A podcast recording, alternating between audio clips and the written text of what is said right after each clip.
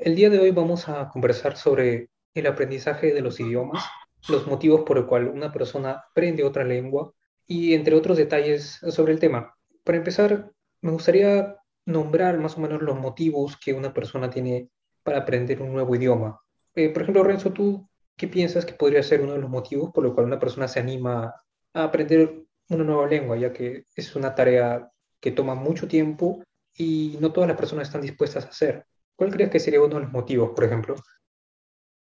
Yo creo que antes que cultural es un tema profesional, porque la mayoría de profesionales en el país son los que están decididos a aprender un idioma a profundidad, ¿no? No como pasatiempo, por así decirlo. Quieren hablarlo, eh, quieren expresarse en ese idioma, quieren entender lo que escuchan, que es la parte más difícil tal vez, más que leerlo. Y más que nada los profesionales, en primer lugar, son los que desean aprender otro idioma. En este caso, y generalmente, es el idioma inglés, ¿no? Es el, el idioma del mundo, ¿no? De las comunicaciones. Y debajo de esa primera razón que es profesional, vendría a ser recién la parte cultural, ¿no? hemos vivido sobreexpuestos tal vez a la cultura del cine norteamericano, la que viene de Europa, y generalmente eh, vivimos pues en una cultura mayormente anglófona.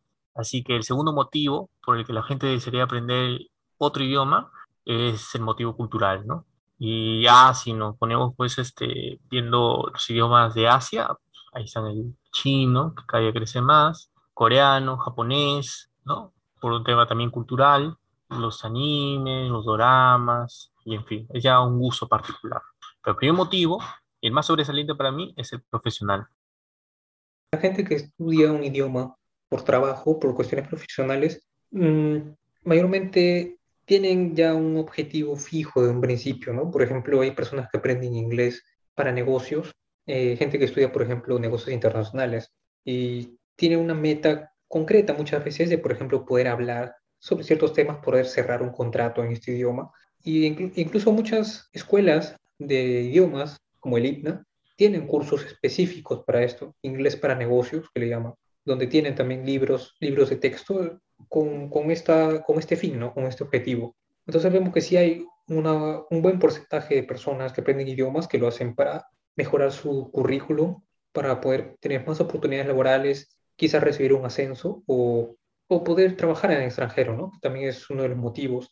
Y dentro de este ámbito profesional también está la gente que estudia para, por ejemplo, obtener eh, una beca de estudios en extranjero una maestría en otro país. Esto también pienso que es un, algo quizás reciente, ahora que vivimos un mundo más globalizado y la gente tiene más acceso a, a estudiar en el extranjero, pero pienso que también es, es algo las personas que siguen este rumbo también se lo toman en serio muchas veces, ¿no? Suelen tomar clases intensivas, siguen la, la currícula que le dan y conforman una, una, parte importante de este grupo de personas. Y también están, bueno, después las personas que lo aprenden por pasatiempo, ¿no? Por pasatiempo, como un hobby, lo hacen por diversión, en sus ratos libres para relajarse o entretenerse.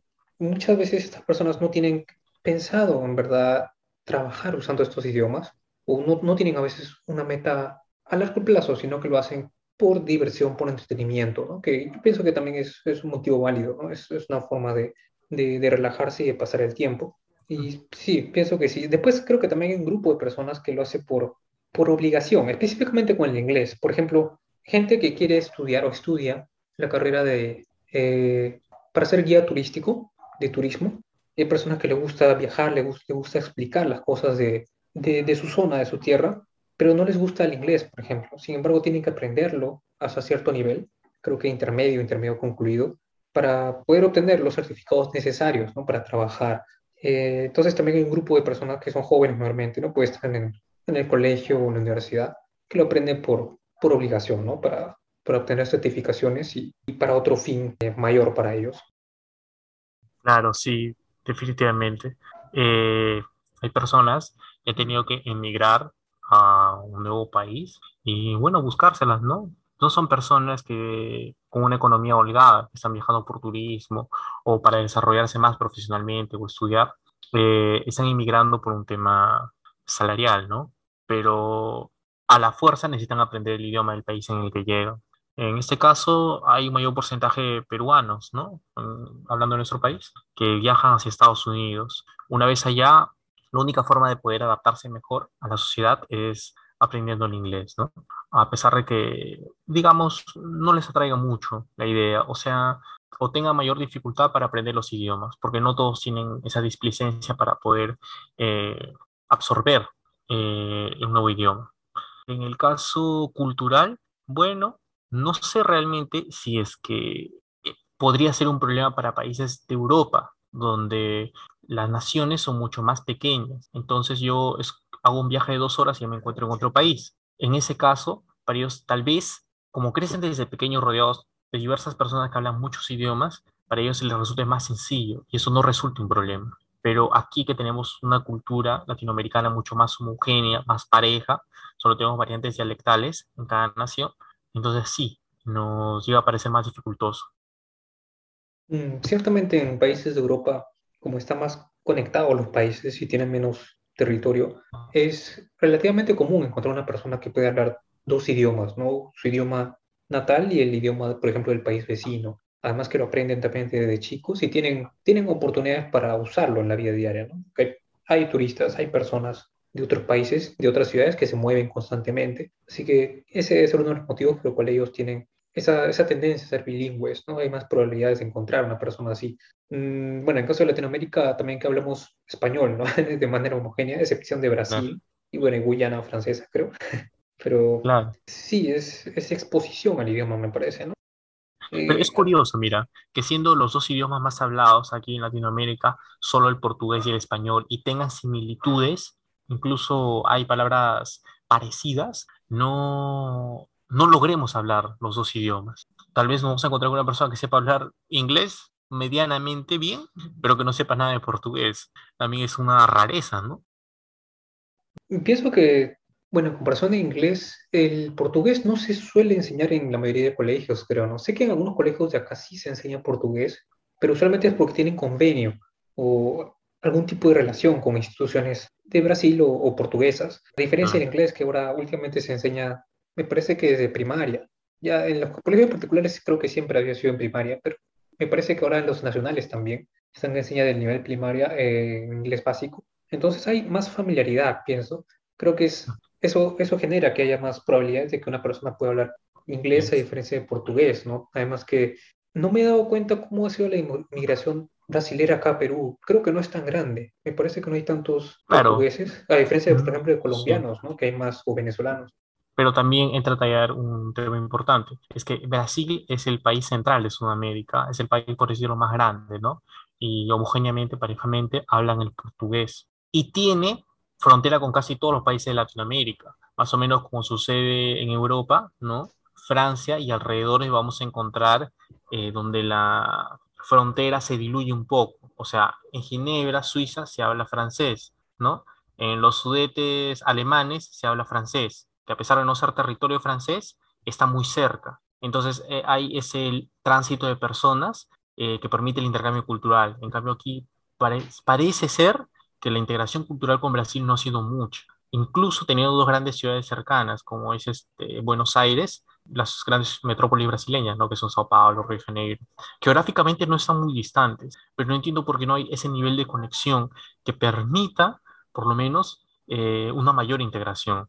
Eso también parece extraño. Acá, por ejemplo, Iquitos no está, claro, no así que está cerca, pero está relativamente cerca a Manaus. ¿no? Por el tema del río Amazonas. Entonces, el tránsito entre esas dos culturas permitiría que se hablara eh, español y portugués, ¿no? O que por lo menos la gente entendiera, pero ni de uno ni del otro lado. ¿Crees que nosotros tal vez tenemos una cultura mucho más insular o tal vez estamos menos prestos al intercambio cultural? Pienso que probablemente esto también tiene relación con, con la diplomacia que puedan tener los países o las las restricciones que puedan tener o las relaciones que puedan tener el Estado, me parece, los gobiernos, quizás. Tal vez eso tenga algo que ver. Mm, no estoy seguro qué tan sencillo sea ingresar, por ejemplo, a Brasil, a diferencia de acá ingresar a, por ejemplo, a Colombia y otros países, ¿no? Eh, en el caso de Brasil no sé exactamente qué tan restrictivo será. Y aparte de eso, ¿qué otra, qué influencia podría tener Brasil acá? Por ejemplo, lo, único, lo primero que se me ocurre son novelas brasileras, que bueno, están dobladas al español, ¿no? Pero además de eso, no sé exactamente qué pensar de Brasil. Si me dicen Brasil, me imagino la samba, creo. Eh, está bien cerca, pero no veo una influencia grande. Al mismo tiempo que no sé por qué vendrían tampoco los brasileños acá a Perú, no estoy muy seguro. Claro. Sí, está cerca, pero, no, ha sido muy, no, hemos, no nos hemos mezclado mucho, ¿no? Claro, claro, tal vez tendría que ver, claro, si bien somos vecinos, la densidad demográfica también no se encuentra en la frontera, ¿no? Las grandes ciudades brasileñas se encuentran en la costa atlántica. Mm. Eh, y bueno, Brasil tendría que tener mayor integración tal vez con Uruguay y con Argentina, pero tampoco la hay. claro, nosotros relativamente, parece que estamos cerca, ¿no? Pero estamos lejos de esas grandes urbes, que es eh, de donde sale la cultura brasileña como tal, ¿no? Conocemos nosotros la samba, el festival del Carnaval de Río, en fin, estamos lejos de esas ciudades. Es para también como ir de acá a México, ¿no? O a Estados Unidos. Eh, pero tampoco existe esa integración cultural con Argentina, ¿no? Que es el Gran Buenos Aires, que también es el punto de concentración demográfica más alto que tiene Argentina. No hay ese vínculo. Te, puede, puede sonar extraño, pero ¿crees que esto también tenga que ver con una actitud beligerante entre los países? ¿Crees que hay mayor integración entre los países tal vez de Europa, con vínculos más estrechos, que entre los países de Latinoamérica, que pese a prácticamente tener una misma historia en común, no conformamos, porque deberíamos conformar un solo país, ¿no? Los que fueron independientes de España, ¿no? ¿Cuál es la diferencia entre Ecuador y Perú culturalmente? Casi nada, pero sin embargo hay una frontera. Entonces, Mm. por lo menos en, en Europa los países son chicos, pero sí hay una identidad. Por decir, existe Polonia y Alemania, uno se habla polaco, el otro alemán. Al- Vas a Hungría, hablan húngaro, pero acá no. Compartimos el mismo idioma, la misma religión, las mismas convicciones políticas y sociales, ¿no? y sin embargo no, no, no, no hay, no, no hay mucha integración. Tal vez uno de los motivos también sea, pues, ya que estamos comparándolo con Europa, sea el mismo desarrollo quizás como país, ¿no? Pienso que en los países de Europa hay más facilidad para ir a otros países, primero por infraestructura, ¿no? Que ellos creo que pueden Ah, ir por claro. tren, me parece, metro, un tren, que hay, un, hay uno que es especialmente para turistas que se pasea por varios países de Europa. No es el único, ¿no? Hay muchos medios de transporte para viajar. Después, los motivos para viajar. Creo que una persona, por ejemplo, que vive en Francia o en España, tiene más oportunidades o posibilidades de obtener, por ejemplo, una beca de estudio, estudiar a Francia, que no está lejos. Entonces puede Ujú. tomar un metro, ir a una universidad de allá, un instituto de allá, y tiene esa, esa facilidad también, me imagino, de trámites, ¿no? De organización, como para tomar la oportunidad y viajar al país vecino, como ha- hacen muchas personas de allá, ¿no? Y, ahí sucede también ese intercambio cultural. Eh, después, tal vez también la, la apertura que tienen allá con los inmigrantes. Me parece que, al menos en los últimos años, ha habido bastante apertura, ¿no? Con- no solamente con gente de Europa, sino también de otros países. Por este motivo se puede ver gente de diferentes eh, razas, diferentes nacionalidades, ¿no? Viviendo ahí. Bueno, incluso también refugiados, ¿no? Que están allá. Que no digo que acá no se dé, porque acá también estamos recibiendo gente de otros países en grandes cantidades, Ah, pero bueno, de manera un poco desordenada, ¿no? Es un poco distinto, pienso. Mm, tal vez uno de esos motivos sea las facilidades, la organización que pueden tener, ¿no? Más eficiente, más rápida y facilita a la gente que pueda visitar a otro país, eh, ir a estudiar o ir a trabajar. Tal vez haya más facilidad en ese aspecto. Como lo mencionaste también, el tema de los medios de transporte, ¿no? Allá es tan sencillo cruzar la frontera mediante una carretera. En cambio, aquí, por ejemplo, se construyó recién la integración con Brasil a través de la interoceánica. Y ese proyecto pues tiene 15 años nomás, Mm, no, no tiene mucho tiempo. Incluso la interoceánica ni siquiera este, cumplió su misión, ¿no? De integrar este, por vía terrestre a Brasil y a, a Perú. Incluso hay un escándalo ahí de corrupción, ¿no? Con Toledo y todo eso. claro. Claro, pero finalmente el transporte está mucho más desarrollado. Sí, otro punto también que unifica a Europa, bueno, una gran cantidad de los países allá, es la misma Unión Europea, ¿no? El euro, por ejemplo, Claro, unifica y hace más fácil el comercio entre la gente. La Unión Europea saca reglamentos que son, que incluye a todos los países, ¿no? Entre ellos, por ejemplo, mm, bueno, este último reglamento que había escuchado de, de la privacidad de la información de Internet, ¿no? Y este tipo de reglas salen y aplican de frente a todos los países, ¿no? Los engloba a todos y los protege a todos de la misma forma. Entonces, es, es de esa forma se unifican también. Es más fácil organizarse y administrar las cosas. pero saliendo, por ejemplo, ya de Europa, yéndonos a Asia, los países vecinos que conforman Asia, ¿qué tan integrados están culturalmente? Por decirlo, Japón, Corea, China. O sea, en Mm, Corea voy a encontrar gente que sepa coreano, japonés y chino tal vez, o es mucho más difícil. En Japón también los japoneses. Hay gente que desea aprender, ¿no? Ya sea por cultura o por, eh, por el tema de trabajo laboral, coreano y chino. ¿Sabes algo? No hay la misma integración que hay en Europa. No sé si hay, si sea igual a Latinoamérica. Incluso mm, en ocasiones me atrevería a decir que es menor a Latinoamérica en el sentido de que acá, por, por ejemplo, Perú, Ecuador, Venezuela, estamos cerca y podemos cruzar la frontera incluso caminando, ¿no? Hay gente que cruza la frontera, eh, bueno, en transporte o caminando, huyendo de su país, cosa que no pueden hacer Corea, China y Japón, que están de una manera separados, ¿no? Corea del Sur está separado de China por Corea del Norte.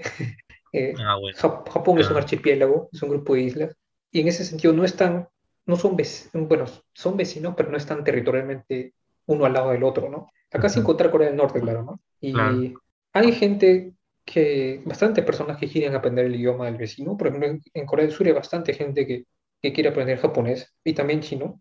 Eh, todos los años sale un ranking en estos exámenes internacionales de idioma donde sale de dónde son la mayor cantidad de postulantes, ¿no? Y siempre coincide, igual en Japón.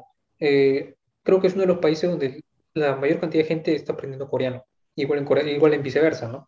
Eh, Claro. en China no estoy muy seguro cómo será, me parece que sí, hay una buena cantidad de chinos que aprenden, ah, por ejemplo, japonés. Coreano no sé, pero probablemente sea igual. ¿Por qué quieren ir a Japón? Bueno, quizás por cuestiones de trabajo, también muchos de ellos. Pero sí, en ese aspecto sí, pero es gente que quiere aprender eh, por voluntad propia, ¿no? No es que hay esa influencia de turismo o de, de inmigrantes en gran cantidad como en Europa, ¿no? No, no sucede, no he visto al menos ese tipo de, de mezcla a, a tal nivel. Es, eh, con el aspecto de aprender el idioma sí, pero no tanto un, un intercambio cultural tan cercano. Y también tiene que ver con las mismas sociedades, Por ejemplo, eh, los coreanos tienen una identidad cultural muy arraigada, así que también como varias naciones asiáticas, pero en Europa no, realmente no se puede diferenciar este, físicamente mucho a un francés y a un alemán, ¿no? Porque ya a través de los siglos, el libre tránsito de personas ha permitido que físicamente, ¿no? Culturalmente tal vez establezcan cierto, eh, un poco limen sus diferencias, ¿no? Ah, incluso en la gastronomía, tal vez hay un poco más de integración, pero aquí tal vez por la distancia, también por la apertura de las sociedades, porque Japón hace 200 años pues no era una sociedad abierta, era una sociedad cerrada, ¿no?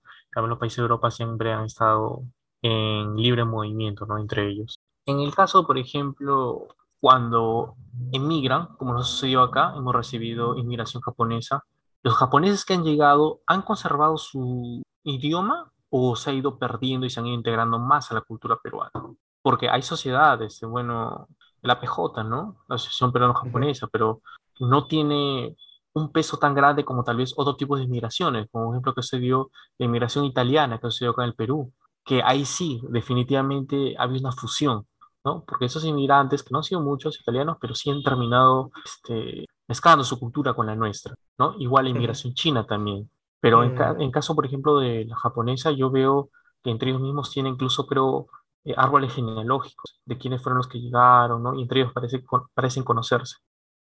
Sí, es relativamente numerosa en Perú, la japonesa, no tan numerosa como en Brasil, que es el país donde hay más descendientes japoneses de Latinoamérica, pero Perú viene a ser el segundo, si no me equivoco, de la región. Sí, Mm, sí.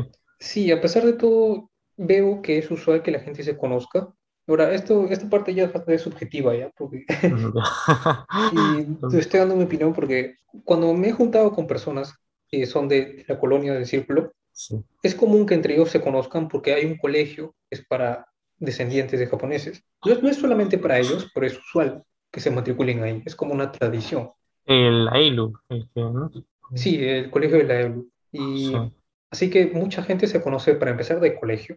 Pero ahí no, no enseñan, enseñan japonés básico nomás. Es como, bueno, los días de la semana y contar, ¿no? No, no es que salgan hablando japonés. Y aparte de eso, bueno, enseñan historia del Perú. Los demás cursos son los, los- las materias regulares en cualquier colegio.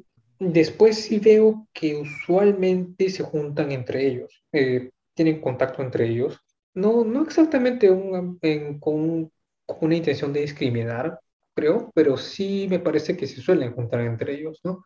Eh, hay una especie de, de orgullo de una manera, que esto me imagino que también pasa en otras colonias descendientes, de orgullo por ser descendiente de tal país, ¿no? O tal nacionalidad. Eh, mm, es algo que personalmente yo no entiendo, porque nunca he sentido eso, y uno de los motivos por los cuales no he sentido es seguramente porque no me junto con personas de la colonia en general. Todos mis amigos siempre han sido peruanos, gente de acá, gente común y corriente, entonces los veo a todos como peruanos. Es, es igual, no hay una diferencia entre la descendencia, no le doy importancia en verdad a eso, pero sí veo que es un sentimiento prevaleciente. Sin embargo, las costumbres que tienen, yo las veo como costumbres peruanas, al menos no, es, es un poco distinto a, Japón. Algunos dicen que conservan, por ejemplo, el hecho de mm, cuando visitas a un amigo, un pariente, llevar un regalo o algo así. Sin embargo, eso yo no sé si es solo de Japón, porque veo gente peruana que a veces también hace eso. Entonces, sinceramente, yo los tomo como peruanos, no, no veo que haya, se haya mantenido en sí costumbres. esencia, tal vez. Claro, también porque ha pasado ya una buena cantidad de años. Pienso que esto es normal. Que, claro, deben estar ahorita, desde sus parientes que nacieron en Japón hasta ahora, deben haber pasado entre tres a cuatro generaciones, más o menos. Sí, ya van alrededor de cuatro generaciones, me parece, ya es bastante. Me da la impresión que los descendientes de, de, China sí suelen mantener más, por ejemplo, el idioma, que es bastante común que es, a veces en los restaurantes de comida china la gente hable. Recuerdo cuando fui al, hace, antes de la pandemia, hace ya regular tiempo fui al barrio chino a comprar unas cosas, porque estaba cerca de la oficina donde trabajaba. Y a veces yo iba y, y les preguntaba a la gente que estaba teniendo, que eran gente joven, ¿no? Todas las chinos, y sí, ay, ay, y en esa época yo estaba aprendiendo un poco de chino, así por curiosidad. Y bueno, solo sabía saludar, decir ni hao nada. y les decía así. Y a veces me, como me preguntaban algo y yo no sabía, no entendía nada. Pero mayormente la gente sí sabe, sí mantiene el, el, idioma. Esa es la impresión que me da, ¿no? al menos en la colonia china, por ejemplo. Sí, pero ahí ocurre algo especial en cuanto a la colonia china. Es que la inmigración china, si bien tal vez ha decrecido, se ha seguido manteniendo, ¿no? Por el qué sé yo, hay sobrepoblación en China y también los salarios son bajos, ¿no? Tiene, a pesar de ser un país rico ahora, no tiene un estándar de vida muy alto a nivel de un país desarrollado. Entonces yo creo que sí este, ha seguido habiendo esa inmigración, cosa que no ha sucedido, creo, con los japoneses, creo que ha sucedido la emigración, ¿no? Ah, claro, sí, eso es, es cierto. En el caso de Japón, no, vinieron una vez en cantidad y después ya no, porque la situación del país mejoró, ¿no? Entonces ya no había motivos para venir a Latinoamérica. Más bien sí, fue asociado a una migración hace 20, 30 años más o menos. Claro, yo creería más bien que el caso de la colonia china sigue manteniendo su costumbre precisamente porque tal vez estaban fincados acá recién dos generaciones, ¿no? Porque ya los primeros que vinieron, tal vez los chinos culís de hace 100 años, porque ha habido una importante migración china desde hace muchos años, ya están completamente integrados, ¿no? Y se puede ver claramente en las facciones de muchas personas. Tienen facciones asiáticas, ¿no? En cuanto a los rasgos de los ojos, eh, hay cierto cuerpo esbelto de algunas personas, ¿no? Es común. Es, tal vez si acá hay gente que tiene rasgos más, este, ojos más rasgados, no es tanto por la inmigración japonesa, ¿no? Sino más que nada por la inmigración china, que ha sido, dice, la inmigración más pulosa, ¿no? Que ha venido acá al Perú. Claro, sí. Un punto importante también es que eh, una gran cantidad de, de, chinos que vinieron al Perú eran, hablaban chino cantonés, ¿no? Es, es, diferente, por ejemplo, el mandarín. Ah, claro. Eh, se le suele decir que son dialectos de chino, me imagino que es una forma de agruparlos por el mismo país, pero en realidad es que una persona que habla cantonés no se entiende con una persona que habla mandarín o que habla, por ejemplo, chino hakka, es, bueno, es, es, un, es una variante o Wu, que es otra variante de China, ¿no? Tiene muchas variantes. Las más conocidas son, me parece que 10 o 11 en China, que comparten la escritura, el sistema de escritura, en las letras, pero al hablarlo no se entienden entre ellos mismos. Así que de otra manera se consideran idiomas diferentes, ¿no? Eh, bueno, en la actualidad la gran mayoría de la región habla mandarín porque les enseñan desde chico mandarín y porque las noticias y muchos programas de televisión lo pasan en mandarín porque es el, es el idioma general ¿no? de, Ah. del país, pero eso también hay que tener en cuenta, ¿no? Por ejemplo, el apellido Wong de acá, de, del supermercado, no es eh, mandarín, porque no hay letra Wong ni siquiera en mandarín, eso tendría que ser cantonés. Entonces, eso, eso también es algo que no me había puesto a pensar antes. El chino que hablan en, en los chifas, en los restaurantes, no es mandarín, es, es totalmente Cantonés. diferente, es cantonés. Mm, mira, incluso me acuerdo que había pasado un, problema. Sabes que no, que cuando te casas adquieres la nacionalidad de tu pareja. Eso sucede, por ejemplo, Ujú. si, bueno, sucede en determinadas regiones, ¿no? Eh, no sé cómo será en Japón. Si tú te casas con una japonesa, ¿adquieres la nacionalidad o preservas la tuya, pero puedes quedarte como residente? No, no sé cómo es. Si en todos los países es igual. Me parece que sí, creo que sí. Eh, hay gente que se casa, sí, por el visado. Así Claro, que sí, creo que es igual que en Estados Unidos, que hay incluso gente que negocia con eso, que hace negocios de matrimonio y Eso, después se sí. divorcian ya.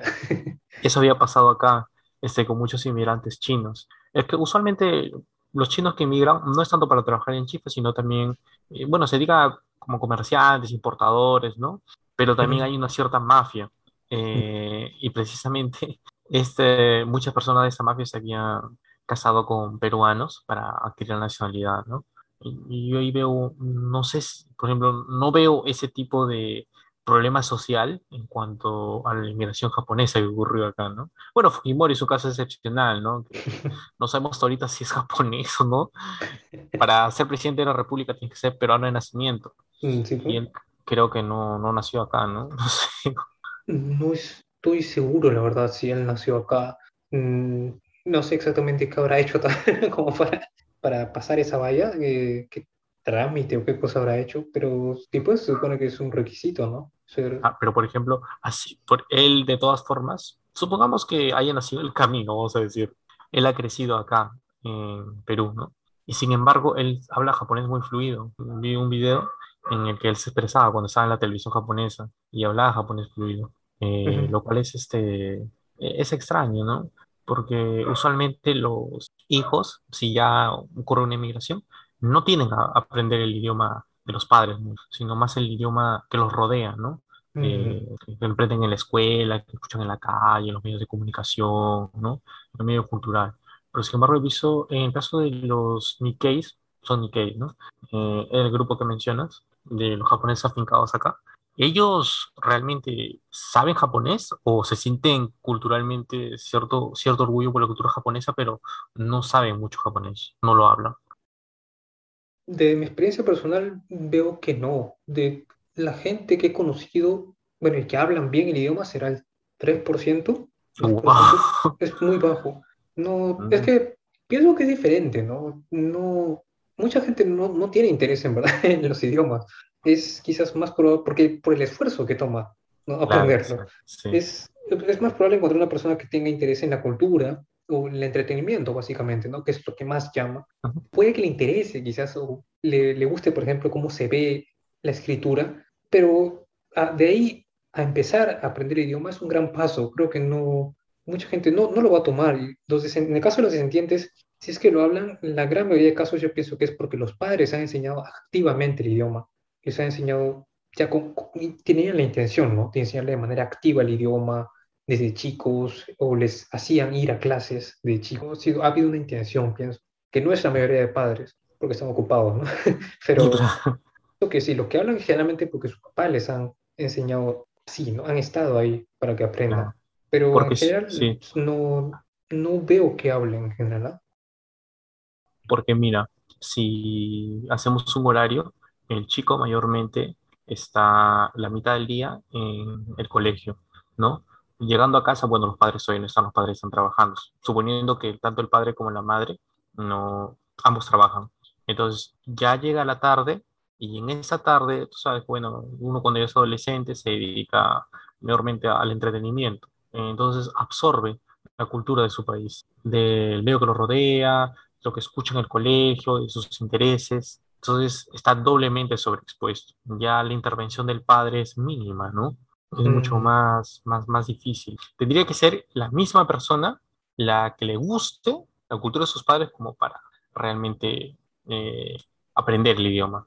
Y en este caso, por ejemplo, eh, los Nikkei, realmente ser Nikkei, ¿qué es? O sea, si mi abuela nomás era japonesa, ¿me puedo considerar Nikkei? sí, también es, puede ser aunque sea un- de un lado, del padre o la madre, ha sido japonesa, también se le llama Nikkei. Así no conserve los dos apellidos. Porque, por ejemplo, si, si mi abuela, por ejemplo, tuvo un apellido japonés, pero se casó con mi abuelo, que no tenía apellido japonés, se lo perdió. Entonces yo puedo apellidar este, guardacuevas, pero ¿la colonia me va a aceptar como tal o tal vez hay cierta reticencia cuando ya se pierden los vínculos, ¿no? Tanto el apellido. ¿Has tenido Mm, alguna experiencia así? En ese aspecto no, no veo que haya que, que te dejen de lado de una manera. Yo tengo un apellido solamente y la gran mayoría de la gente que está ahí tiene un solo apellido, a pesar de que pongan el apellido japonés adelante o lo muevan para que resalte. No, en ese aspecto no veo que haya una especie de discriminación, porque la mayoría es así. Eh, La mayoría es, ya tiene un, pariente, quizás el padre o la madre, que ya es eh, peruana, ¿no? Es, es normal, pienso. No veo que haya discriminación en realidad. Sí veo, me parece que se juntan bastante entre ellos, pero no es que, no, no he escuchado al menos hablar mal de Perú, ¿no? O algo como que Ah, hablar con desdén o denigrar a otras personas. Eso sí es algo que no he visto. ah. Por ejemplo, no sé si has escuchado al escritor Nikkei Augusto Higaoshiro. Mm, sí, Él en conocido. su libro, por ejemplo, eh, Japón nos da dos oportunidades. Él, de alguna forma, desnuda a la colonia japonesa. Es, para mí es uno de sus mejores libros, porque es una especie de testimonio que le brinda de cuando fue allá a Japón y de lo que vivió acá. Eh, pero sin embargo, yo, yo he sentido, me ha dado la impresión de cuando han reeditado sus libros, o en la misma biblioteca, Elena Kofatsu, no, no he visto ese libro. He visto sus otros libros, que son igual, igualmente muy buenos, pero ese libro, que para mí es muy bueno, mejor creo que el resto, intenta como esconderlo. La censura. Sí, yo creía que sí. Claro, porque de alguna forma siento que los, los hace quedar mal, ¿no? No ha sido la intención, porque la labor de un escritor no es esa, no, no, no es pensar mucho si, si está haciendo las cosas bien o mal, sino es retratar eh, la sociedad de su tiempo, ¿no? Y, y de verdad que el libro es intenso, pero yo he sentido que la comunidad ha intentado un poco esconder ese libro. Yo no lo he leído. ¿De qué trata más o menos? Es cuando él mismo, es un ensayo testimonial, él mismo va a Japón, ¿no? Eh, a buscar trabajo. Y ahí, bueno, tiene que convivir con varios, varios Nikkeis que se han ido para allá. Entonces ahí entra el choque cultural, ¿no?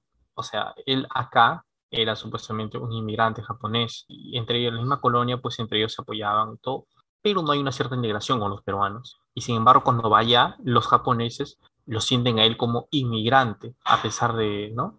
eh, de rasgos japoneses, tener ese idioma, bueno, sabía parcialmente japonés, y el los apellidos, ¿no?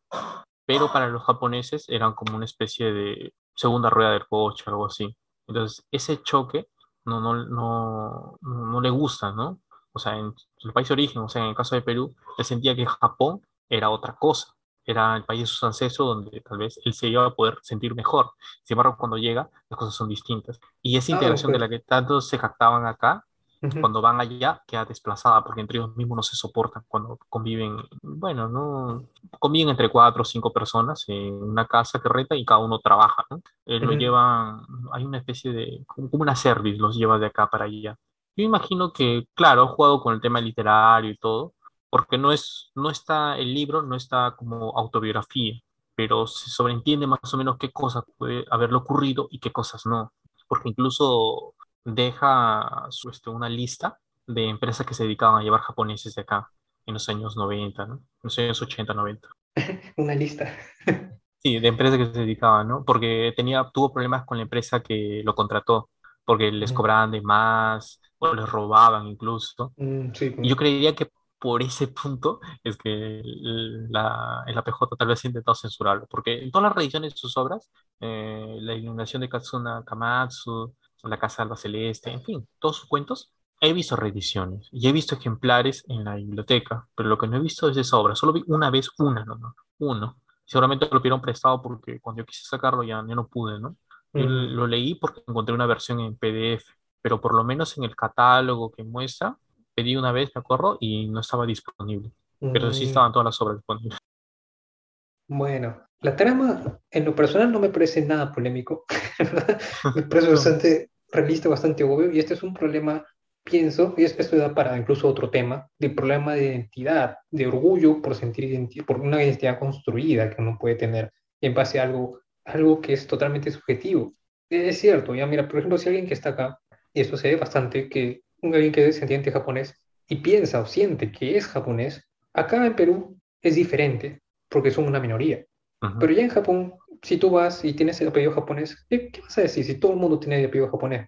Y de todas formas, no, no eres japonés, pues. Eso es, eso es un hecho, no, no es, a menos que tengas nacionalidad, ¿no? Que puede ser un poco distinto, yo entiendo, pero no ser así, no, pues si en tu pasaporte, en tu carnet extranjería dice dónde tú eres. Es como una ilusión que uno puede tener. Y esto no lo digo solamente para gente que sea descendiente de, Japón, sino de otros países. Por ejemplo, si yo tengo descendencia francesa y me creo francés acá en Perú, en francés, me siento orgulloso de ser francés. Yendo a Francia, soy uno más. Ya, ya, no, es, ya no eres único. y ahí yo entiendo que eso es un, un, choque, pero pienso que ese es, eso es responsabilidad de la persona. Él ha estado viviendo en, en una ilusión todo este tiempo. Pienso que ese, esos son los riesgos de, de que tú construyas tu personalidad en base a una nacionalidad o, o algo así intangible, ¿no? Por ejemplo, el mismo hecho de por sentirse orgulloso de ser peruano o de ser descendiente o lo que fuera, pienso que tiene ese riesgo cuando vas al extranjero. Entonces, igual es esta historia que contaba de cuando convivían, ¿no? Ya supongo que ese choque ha pasado porque ellos pensaban que como todos eran Nikkeis, no se iban a pelear, se iban a llevar bien, o que todos eran buenos. Y eso cosa que no es verdad, no tiene ninguna lógica y no es así.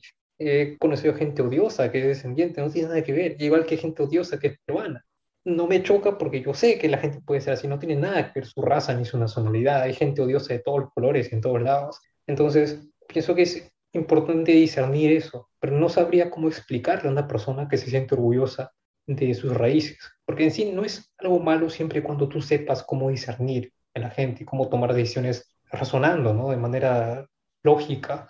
Claro, efectivamente. Y yo creería que a, a ese grupo, al japonés, Mira, es un largo trecho, más o menos serán cuántos años desde que viene el Sakura Maru. Serán pues unos 100 años tal vez, ¿no? Mm, más o menos. Pero, claro, pero todavía hay una especie de, de sentimiento. Eh, yo creía que se va a ir difuminando en el transcurso del tiempo, ¿no?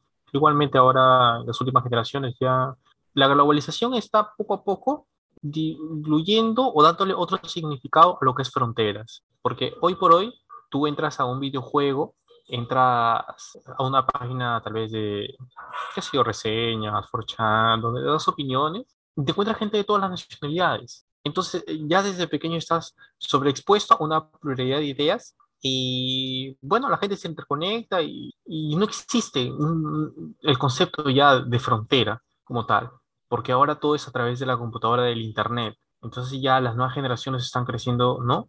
Antes hablar tal vez de Japón, de China, era algo tan lejano, pero hoy por hoy, si uno quiere buscar eso o cualquier cosa, eh, ya, ya puede saberlo. No necesita viajar incluso al país para estar enteramente convencido de que las cosas son así allá, porque tienes noticias, tienes blogs, reseñas de viajes, y sin ir, ya puedes más o menos armar una idea de lo que la sociedad, cómo vive la sociedad o cómo es su cultura, ¿no? Y el siguiente paso es contactar tal vez a través del Internet personas de ese país. Entonces ya estamos viviendo en una etapa mucho más eh, interconectada, ¿no?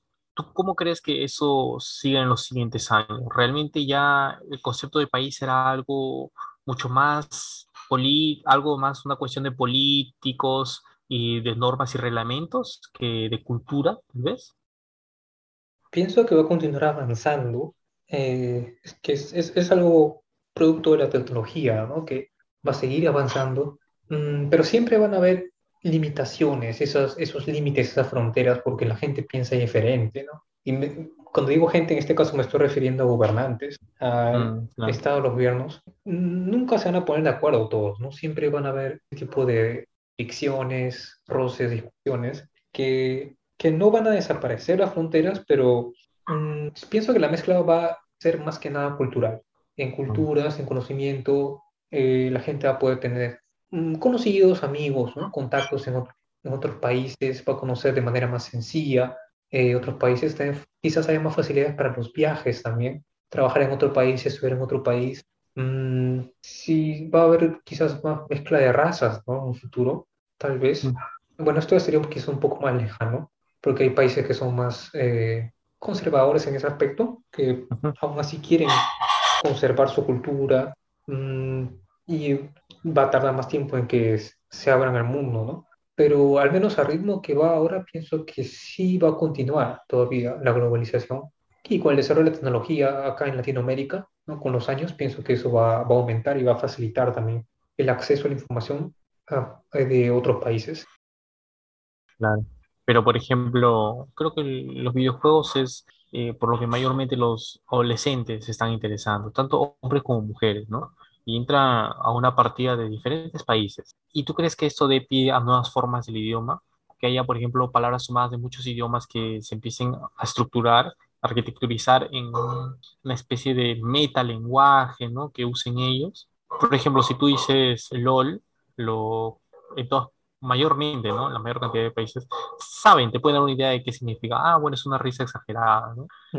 ¿Crees que esa integración, el hecho de vivir más en plataformas eh, de Internet, haga posible que la creación tal vez de un nuevo idioma o un nuevo espacio donde se formen palabras que todo el mundo conozca, haya un quebrantamiento tal vez de la sintaxis o que un idioma prevalezca sobre el resto, que es más o menos el destino que le puede deparar al inglés, al idioma inglés, ¿no? Que es el idioma que más ventaja tiene sobre el resto, que es el idioma que más se aprende, el idioma más conocido, por, por lo menos en parte, que tal vez otros idiomas, por ejemplo, como hace 100 años, que era tal vez el francés, que era el idioma más refinado y que las personas más adineradas debían dominar para decir que son que tenían un, bagaje cultural mucho más elevado, tal vez, ¿no? Les daba cierto matiz o, elegancia. ¿Crees que, por ejemplo, muchos de estos idiomas ya desaparezcan y se queden solo algunos nomás? Más que nada por practicidad y por... ¿Qué, ¿qué crees que podría pasar ahí? No creo que desaparezca. Mm, si desapareciesen, yo pienso que sería por acción del ser humano, por restricción o algo, o guerra o algo de ese tipo. Pero con la globalización y, por ejemplo, con los videojuegos que mencionabas, de que se crea una, una nueva lengua en base a la interacción global, mm, no pienso que se llegue a crear un lenguaje en sí, un idioma, porque requiere una gran cantidad de, de vocablos, de palabras nuevas y de sintaxis, pero sí va a aumentar lo que está pasando ya ahora en la actualidad, que es palabras como LOL, o en los juegos GG, GG, que es Good Game, que se globalizan, bueno, actualmente es en el ámbito de los videojuegos, pero quizás en otros eh, espacios también se pueda llegar a, a, expandir ¿no? en la vida diaria. Pero eso nace de un idioma que es el inglés, ¿no? básicamente, que la palabra viene del inglés, usualmente se resume en siglas o en pocas letras y se comienza a, utilizar de manera eh, frecuente ¿no? en estos espacios. Ahora, la gente que quiere aprender idioma en un futuro lo va a hacer seguramente con realidad virtual, más que nada que, que, que quiere, tiene como objetivo aprender idiomas, ¿no? Antes de entrar a videojuegos, seguramente va a preferir primero entrar a realidad virtual. Van a haber programas, páginas web o juegos también que simulan estar en el país seguramente. ¿ah? Por ejemplo, quiero aprender inglés, eh, abro este programa, le digo las especificaciones de qué es lo que quiero y van a utilizar probablemente esos lentes de realidad virtual, como, es como un casco, ¿no? Unos lentes que pueden ver y en realidad ha mejorado bastante en comparación a 10 años atrás. Se ve bien, se ve realista. Y seguramente van a crear pues eh, programas donde simules estar en Estados Unidos o en el país que tú desees. E interactúes mm. con personajes de inteligencia artificial que hablen el idioma que tú buscas. Yo creo que eso es, es lo más probable que suceda en el ámbito de aprendizaje de idiomas. Sería, sería lo ideal, en verdad, sería lo posible, ¿no? Para la gente que no tiene la oportunidad de viajar, podrías hacerlo de tu propia habitación. Simplemente prendes la computadora, te pones el casco o los lentes y ya estás en el país que deseas hablando con la gente que solo habla el idioma que tú quieres, ¿no? Ya estás, eh, ¿cómo se dice? En el ambiente, rodeado del idioma. Claro. Pienso que ese sería el futuro del aprendizaje. Claro, sí. Pero, por ejemplo, también se había desarrollado la tecnología. Me acuerdo que hace unos años, en Japón creo que había sacado una especie de micrófono que tú hablabas y salía como una especie de, de voz ya traducida. O sea, lo que tú hablabas ya lo traducía y el altoparlante era pues en el idioma, ya un traductor instantáneo, ¿no? Tú ibas hablando y el otro iba traduciendo. Tal vez podría también ser el futuro. En el futuro tal vez no, entramos en una partida online y nos colocamos nuestro casquillo, ¿no? Y hablamos en un idioma y ya en la partida lo está traduciendo al inglés, por así decirlo, ¿no? Y lo que ellos vienen hablando en inglés ya lo traduce el audífono en español podría ser también ese el caso, ¿no? Aunque sería más complicado por las nuevas formas de lenguaje que se crean constantemente, porque no todos hablan como debería hablarse, por decir, con todas las reglas gramaticales o las palabras. Eh, hay un lenguaje de lampa, hay un lenguaje coloquial, eh, no, sé qué tanto la tecnología pueda soportar toda la metamorfosis que nosotros hacemos. Mm, sí, esa tecnología actualmente existe. Eh, yo pienso que tiene, tiene funciones bastante desarrolladas, porque Google, por ejemplo, en su programa de hacer reuniones, Google Meeting, tiene esa opción para traducir instantáneamente el idioma. Todavía los idiomas son limitados, me parece que son cinco o seis idiomas solamente, casi todos son lenguas romances, ah. y lo probé la otra vez. Es, es bueno, a veces comete errores, sobre todo cuando una persona se traba o, cuando no, no habla muy claro. O arrastra las palabras, tal vez. Sí, arrastra o, no sé, interrumpe su, oración a mitad, a la mitad. Cosas que pasan. Eh, sí, eh, esas partes como que tiene dificultades para captar, pero en general sí entiende, sí se, se entiende el mensaje. Así que pienso que ha mejorado. Incluso el traductor Google, a comparación de 10 años, ha mejorado bastante. ¿ah? Eh, ah, siguen agregándole nuevas palabras y expresiones más exactas. Aún comete errores para idiomas, sobre todo para idiomas que son un poco lejanos o diferentes, por ejemplo, de inglés a japonés o a chino. Sí hay varias frases que no, no comprende, pero ha mejorado a una buena velocidad. Yo pienso francamente, y esto es un tema que mucha gente lo ha mencionado ya, que en varios años ya no se van a necesitar traductores humanos, eh, intérpretes, básicamente. Eh, yo creo, principalmente para reuniones, por ejemplo, o para traducciones de textos legales, que son los más comunes y los que son, tienen palabras técnicas, pero muchas veces son como plantillas, se suelen repetir las palabras, es más que nada llenar datos. Eh, ese tipo de traducciones yo pienso que van a ser reemplazadas por la inteligencia artificial. Veo que tiene bastante futuro, eh, está avanzando bastante. Y yo sé que esto cuando le preguntas a una persona que, que, traduce o está estudiando traducción te va a decir que no, porque claro, nadie quiere quedarse sin trabajo, pero es, yo pienso que sí es muy probable. Lo que sí no creo que logren superar es la traducción de literatura, de cuentos y novelas. Para eso sí necesitas un, ser humano, porque mm hay un, sentimiento, es un poco diferente. Incluso muchas veces se ve que una misma novela, una novela famosa, se traduce en diferentes épocas por diferentes personas y sale un poco distinto las palabras, las expresiones. ¿no? Eso ya es algo mm. positivo, que depende ya del traductor, del, sentido que le dé o el estilo que tenga. Eh, para eso sí se van a requerir personas, pero para textos legales tal vez no. ¿eh? Yo pienso que quizás sea reemplazado por, eh, por máquinas no ahora, no en 10 o 20 años, quizás después, pero tal vez sí en el futuro. Hay palabras en un idioma que no tienen una traducción exacta en otro idioma. Y eso también puede dar pie a confusiones, ¿no? Porque no, como no existen esos vínculos culturales, entonces la otra persona no, no, no, sabe qué posición tomar a lo, frente a lo que le están diciendo, ¿no? Respecto a la traducción. Eh, ¿Cómo podríamos traducir, a ver, kimochi del japonés, sentimiento, o cómo, qué podría decirse, ¿no? Ahí también, para esos desperfectos, yo creo que los traductores tendrían que hacer un muy buen trabajo, ¿no? Absorber prácticamente muchas palabras del acervo cultural y trabajar y ver cuál es el equivalente en el otro idioma. Un equivalente que realmente pues sea el más cercano, ¿no? Para no dar pie a confusiones. Claro, para llegar a ese nivel, la tecnología, la inteligencia artificial tendría que captar el contexto ya de, las, de la conversación, saber cómo es el contexto y, bueno, para eso tendría pues que, que estar entendiendo, comprendiendo desde un principio de qué se está hablando, cómo cambia la conversación, el tema de conversación, ¿no? Tendría que seguir el hilo. Eh, ya se necesita una tecnología más avanzada. No creo que sea imposible, pero sí, de hecho, en el camino va a cometer errores y va, van a haber malinterpretaciones, ¿no? Y claro, hablando, como tú dices, de textos legales, eh, muchos más formales, sí, el traductor tiene que ser más, más perfecto, pero ya hablando coloquialmente se puede dar pie a confusiones, ¿no? Eh, porque ya incluso depende de la entonación, hasta para un insulto. Supongamos que la voz del traductor sea enteramente plana, ¿no? Al estilo loquendo, eh, no va a captar el matiz que uno quiere darle a la mm. frase o a la palabra, ¿sí? por decir, este, ah, no me había dado cuenta, no, soy un idiota, por decir, ¿no?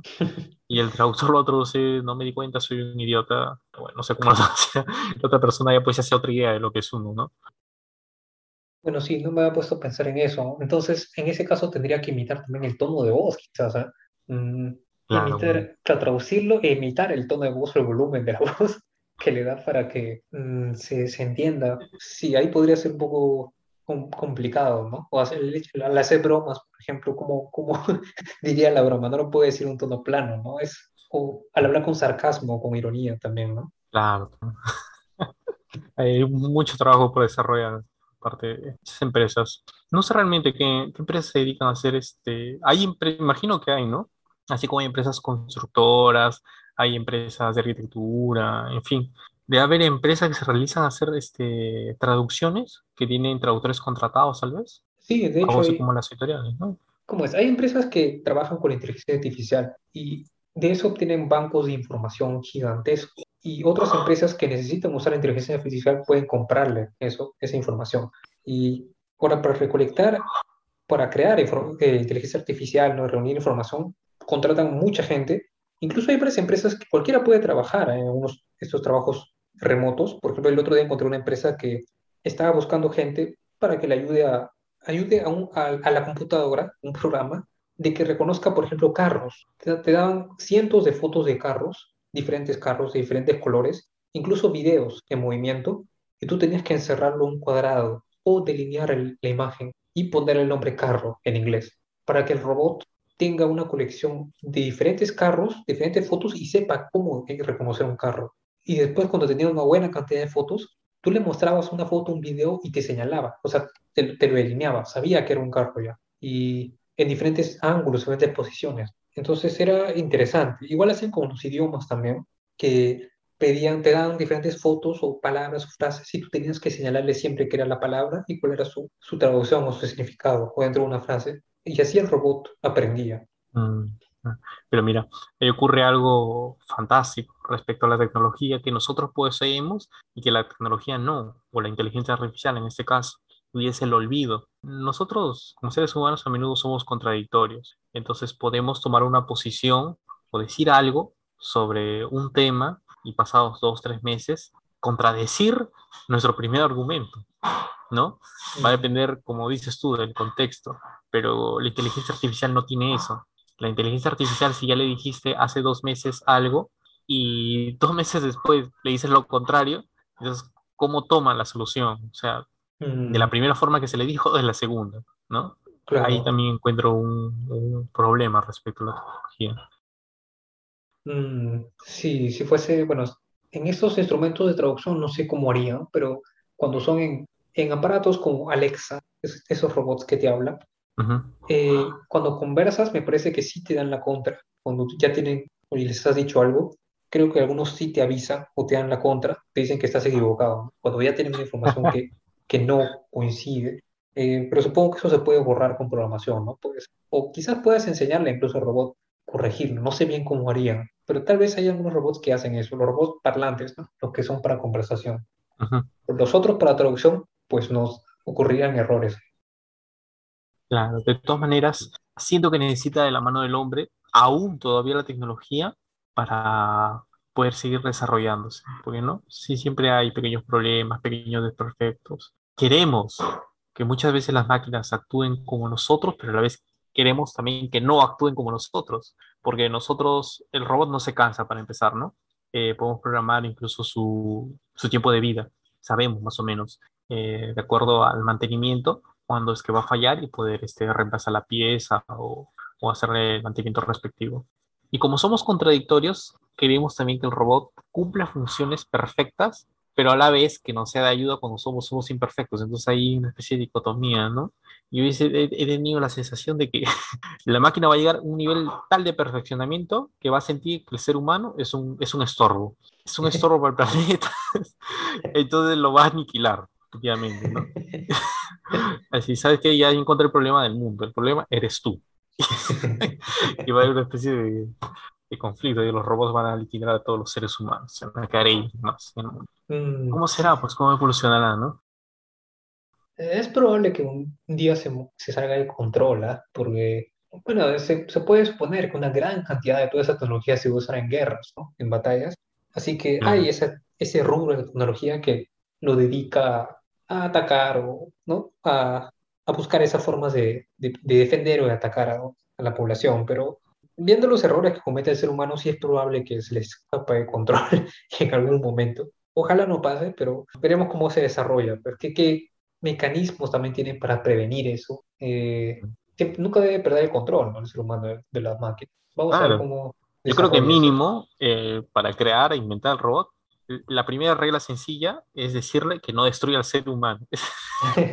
la primera. Y después ya viene lo otro, ¿no? Porque si no se le dice eso primero, no se le programa eso primero, entonces va recogiendo toda la información, va a descubrir que nosotros somos una especie de, malhechores, una especie de virus para el planeta. En la película Yo Robot hacían eso. Eh, el, primer mandamiento era no hacer daño al ser humano, pero bonito se revelaba. ¿no? sí, pues. Pero cuando llegue ese momento de la tecnología, de los traductores, ¿cómo sería la gente que aprende idiomas? ¿no? Por solamente quedarían las, personas que lo aprenden por placer, ¿no? Y aún así, disminuiría una gran cantidad, porque no le verían ya sentido, ¿no? Aprender un idioma cuando tú puedes, una máquina te lo puede traducir, pues ya puedes hablar con gente de ese país, ¿no? Mediante un, bueno, un aparato, ¿no? Un software. Mm, ¿Qué crees que pasaría con la gente que aprende idiomas en, en, ese contexto?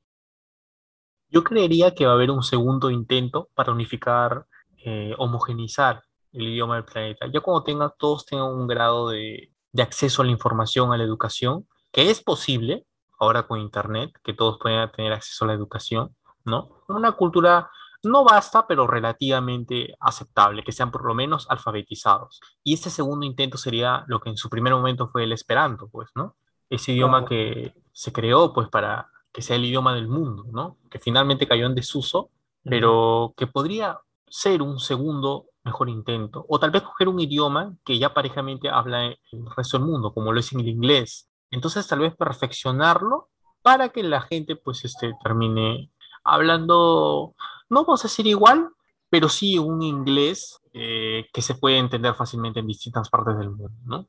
Tendría que ocurrir un, un evento fantástico. Siempre en situaciones de peligro o en momentos claves de la historia ocurre una serie de avances científicos. Entonces puede ser que intentemos con eso nuevamente. Yo creería que el futuro más, más, más, más por ahí que por los traductores. Podría ser un momento de necesidad, donde la gente necesite comunicarse con otras personas, ¿no? De otros países. Bueno, el primer escenario que se me ocurre es, es guerra, ¿no? O, o, una catástrofe de ese tipo. Eso puede empujar a la gente a, buscar un, a crear o a apresurar un lenguaje fácil, sencillo y universal. Una versión más quizás simplificada del inglés, tal vez, mm, probablemente sea algo así, ¿no?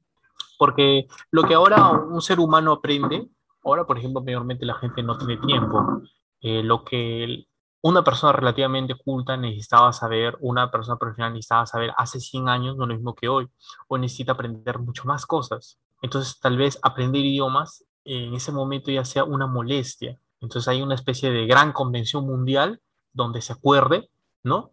Eh, cada cinco años, tal vez, este, enseñar a futuras generaciones este nuevo idioma, ¿no? mucho más sencillo, mucho más versátil. Dudo mucho que sea el mandarín, porque para los mismos chinos saben, creo incluso que su idioma es complicado. Mm. Hay palabras que pueden sonar redundantes, entonces simplemente eliminarlas y quedarnos con una sola palabra que pueda darle significado. Ya no exista mucho esto de sinónimos y antónimos, ¿no? Hay palabras cercanas que realmente prácticamente reemplazarlas por una sola palabra, ¿no? Eh, ¿Qué más podría ser? Que no hayan tantas flexiones en las palabras, ¿no? el tema de los tiempos, por ejemplo. En el español creo que eso es eh, problema principal. Mm. decir, por ejemplo, en el pasado, ¿no? Yo jugué, tú juegas, él jugará, nosotros jugamos, ustedes jugaréis. Hay muchas flexiones, una palabra muy accidentada. En cambio, eh, el inglés lo ha trabajado mejor, ¿no? Usa el will o usa el was y, en fin, ya le da un sentido. Tiene una arquitectura tal vez mejor como para que se haga más fácil, ¿no? Eh, y ya los idiomas netamente ideográficos ya irían entrando una carrera de declive, porque incluso para los teclados que todos usamos, eh, los idiomas con ideogramas suelen ser complicados, ¿no? Porque necesitas, ¿cómo necesitarías un antaño, hace 100 años? Una máquina escribida en chino, ¿cómo sería? Ah, sí, justo vi un documental sobre eso hace no mucho. Ellos, al igual que Japón también, tenían unas máquinas que eran planchas grandes de metal, no me acuerdo qué material, y en la parte que lo ponían en la parte superior y en la parte de y esa plancha tenía como un, una protuberancia que era algo que iba a aplastar una tecla y en la parte de abajo tenían miles de teclas. Verán, creo que lo separaban por mil teclas, mil teclas, mil teclas, mil teclas, que representaban cada uno de los caracteres. Y, y, bueno, tenían tinta, ¿no? Entonces bajaban la plancha de arriba hacia abajo, la bajaban, y esa plancha chancaba una tecla exactamente. Y eso lo escribían sobre una hoja. Eran planchas enormes, eso era su, su máquina de escribir, porque no podían poner todas las letras en un solo aparato, ¿no? Claro. Y eso fue eso lo que se popularizó y hicieron, hacían los periódicos o los documentos, pero era bastante trabajoso y aún así, estuvieron con eso bastantes años. La gente que trabajaba con eso ganaba buen dinero, porque era un trabajo que se daba bastante precisión y te apuraban para, para, para hacer en cantidad. ¿no? Y basta con que bajes y te equivoques una letra, ya tienes, lo botas, pues tienes que hacerlo otra vez, no puedes borrar. Era, era muy pesado. Hubieron algunos intentos para crear una máquina más compacta, con, que, que englobara las letras más usadas, pero no, no fue difundido, no tuvo aceptación por parte del público, por su uso era más complicado aparentemente. Uh -huh. mm, claro. Sí, yo creo que definitivamente los primeros idiomas que van a caer en desuso ya en esta época de la globalización no va a ser en esos tiempos, pero tal vez en 100 años, eh, por ejemplo, ahora en el celular, ¿cómo escriben los chinos? No es que tengan todos los caracteres ahí, ¿cierto? o en Japón, tengan todos, y no lo escriben con el alfabeto, pues este, el occidental, ¿no? El claro. de 24, y sale, creo, el, el, ideograma, ¿no? O la palabra, y lo eligen. Sí. Así se usa, ¿no? Entonces China ya llegue a una convención que diga, bueno, nos olvidamos mejor de los ideogramas y lo escribimos todo en latino, ¿no? Claro, va a ser trabajoso al inicio, pero ya las siguientes generaciones poco a poco se van a ir habituando y van a entender que esa es la mejor manera de comunicarse, ¿no? Entonces hay lenguas que simplemente van a morir, como anteriormente han muerto muchísimas más. Por ejemplo, el acadio, el sumerio, que eran la escritura cuneiforme, los jeroglíficos, son lenguas en desuso. Y que estamos hablando de hace dos mil años más. ¿Cómo será el tema de los idiomas en los próximos mil años? En mil años tal vez el idioma parejamente puede hablar un solo idioma, relativamente homogéneo, ¿no? Porque siempre, así como en el inglés, no es el mismo inglés de Australia, el mismo inglés de Reino Unido, no tiene la misma entonación, pero por lo menos entre ellos van a poder comunicarse con más facilidad de lo que hoy en día nos comunicamos, ¿no? Claro. Va, va a ser tanto lo que tengamos que aprender que se va a volver una molestia el tema de los idiomas. Entonces simplemente van a ir a una convención y van a decir, ¿sabes qué? El idioma oficial a partir de ahora en el mundo va a ser tal. Y bueno, que sean las próximas generaciones a ese idioma, ¿no? Que señalen las escuelas, en fin. Mm, es probable que pase eso. Ahora, sobre este tema que mencionaste antes de quizás quitar unas palabras redundantes, palabras que no son necesarias, es posible hacer. Pienso que una buena cantidad de las personas estaría a favor, pero esto tiene un impacto en la literatura y en el arte, ¿no? La gente que escribe, por ejemplo, Claro. eh, esta, eliminar palabras originaría cierta pobreza quizás léxica. Sí. La gente que escribe, no, pienso que las personas de todas formas buscarían nuevas palabras, crearían nuevas palabras para expresar diferentes sentimientos. Claro, y si bien la literatura y el arte no es igual de importante que comunicarse, porque hay prioridades, eso es cierto, Sí, claro. eh, creo que por más que uno elimine o quite palabras, el ser humano va a crear nuevas palabras para expresar diferentes cosas. Ujú. Pero claro, en este caso ya existiría una especie de Real Academia Mundial, ¿no? Que Mm. recogería, que iría recogiendo las nuevas palabras que se forman y dictaminaría, ¿no? Si se usa o no, una especie de gendarme internacional. Porque algunas palabras simplemente se crean por moda, no durarán pues cinco años, ¿no? Las jergas de hace 20, 30 años no son las mismas que hoy en día. Y algunas han llegado incluso a incorporarse al idioma, ¿no? Sí, es verdad.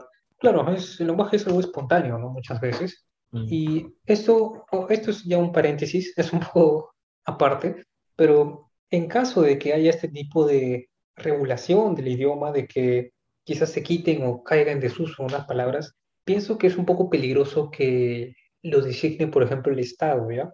El hecho de que digan, a partir de ahora no pueden usar este, estas palabras, ¿no? Es algo que se, se, se ve en ciertas ocasiones y es algo que me dio, me llamó la atención, por ejemplo, esto es un poco aparte, pero pienso que está relacionado. En un trabajo que estuve este año, a principio de año, estuve corto tiempo, donde la empresa te prohibía usar ciertas palabras. La empresa no es el Mm. Estado, pero es, eh, era, es algo similar, ¿ya? Porque yo era empleado. Palabras, por ejemplo, como en inglés, eran palabras como mankind, que es humanidad, que lo prohibían, por ejemplo, porque, bueno, ellos lo tomaban como una palabra machista, porque está la palabra man, que a mí me parece una ridiculez, pero bueno, está prohibido. Después, esto es algo, no me acuerdo si te había contado, pero está prohibido usar la palabra he y she, él y ella, en la empresa, igual como palabras him y her, que de él o de Eso ella. son, claro. Y esto me Mm. sorprendió bastante cuando, cuando entré, que me sorprendió que se lo tomaban en serio, que me llamaban la atención cuando yo utilizaba, porque bueno, el inglés no es mi idioma nativo, ¿no? Entonces, se me va a costar más readaptar, volver a aprender cómo hablar, además que no estaba a favor, pero me, me pareció autoritario ese tipo de cosas. Entonces, es algo similar, por ejemplo, que el Estado controle las palabras que uno debe usar y no debe usar, ¿no? Pienso Claro. que en caso de que sea una regulación, no sabría cómo ser, no debería ser legislado, no debería ser una legislación, sino algo quizás más mm, natural o espontáneo. Es un poco complicado. Me parece peligroso que, que el Estado decida cómo uno hablar, ¿no? qué, qué palabras uno debe usar. Pero en este caso no podría ser un Estado, no podría ser un gran Estado mundial, ¿no? Sino una especie de organización como lo es UNESCO, ¿no? Ujú. O las Naciones Unidas, o en fin, hay una especie de Real Academia, que bueno, dicte las normas, diga el idioma nuevo es este, pero de todas maneras uno pues en su vida cotidiana tienda a una variante dialectal.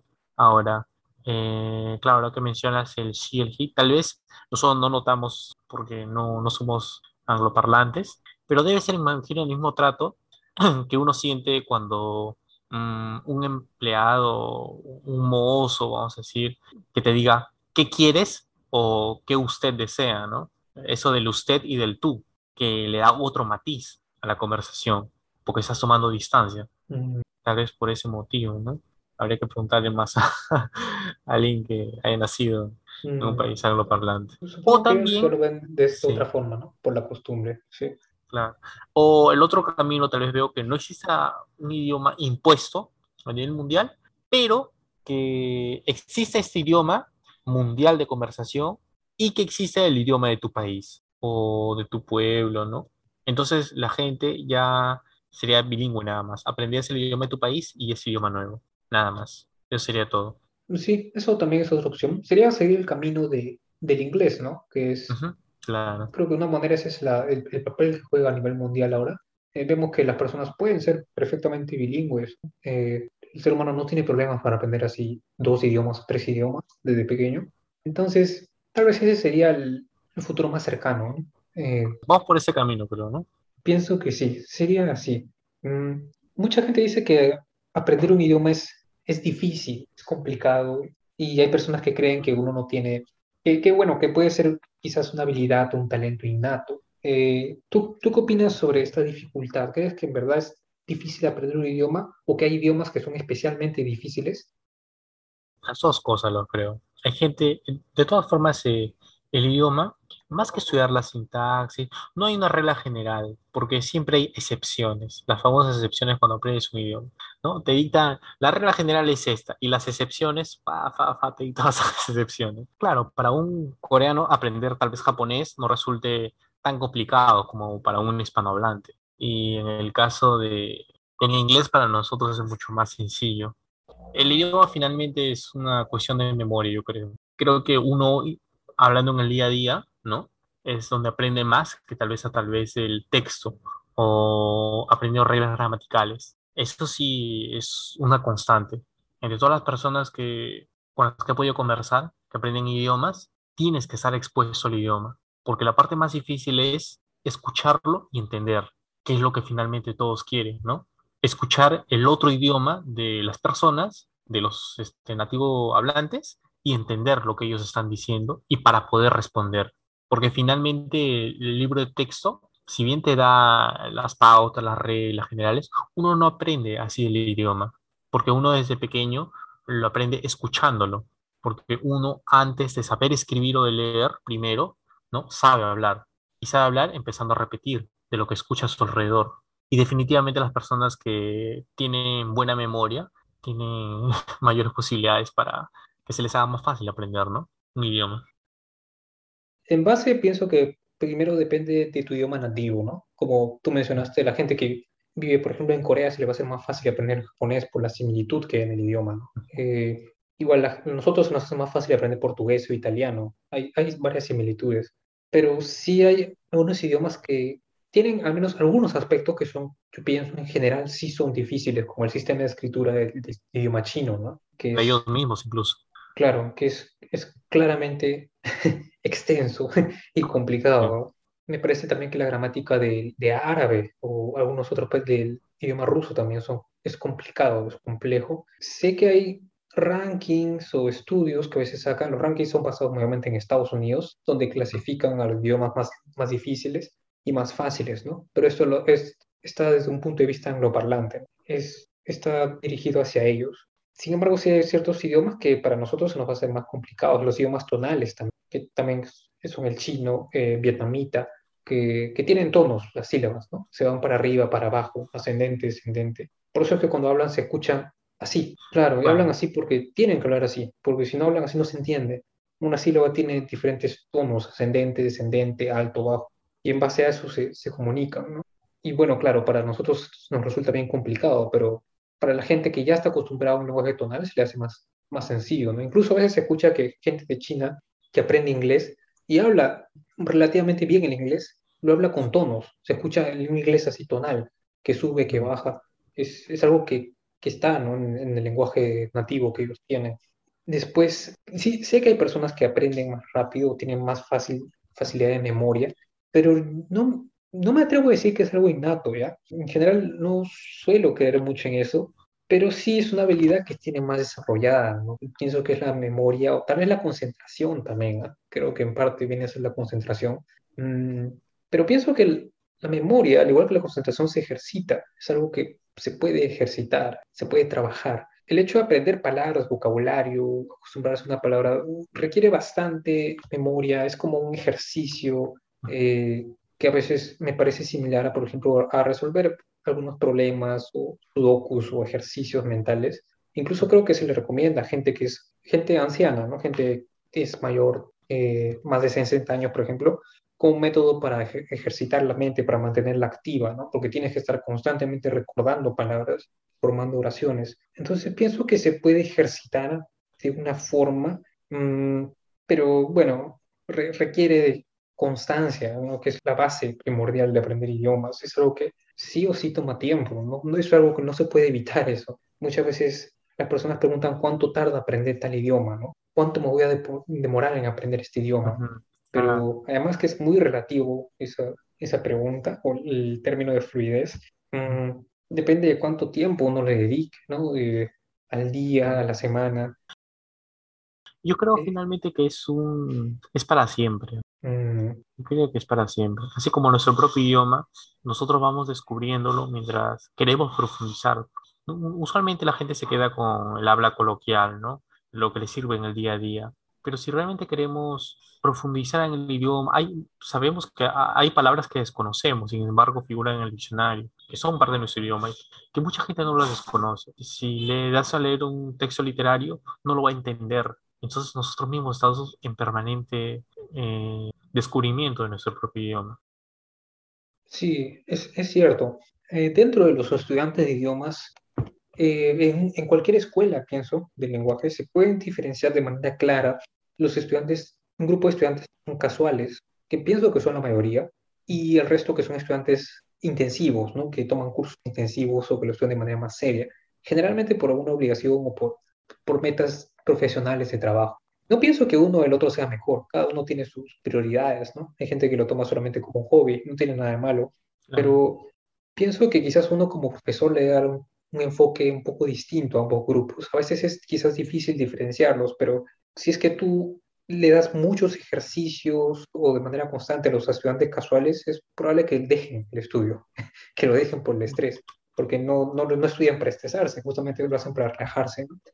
Y por otro lado, si es que no le da suficiente material a los estudiantes que se lo toman en serio, es probable que también dejen el curso porque no obtienen la cantidad de información que están buscando. Entonces, mmm, hay, ese, es, esa diferencia y esas necesidades distintas, creo, por parte de los estudiantes.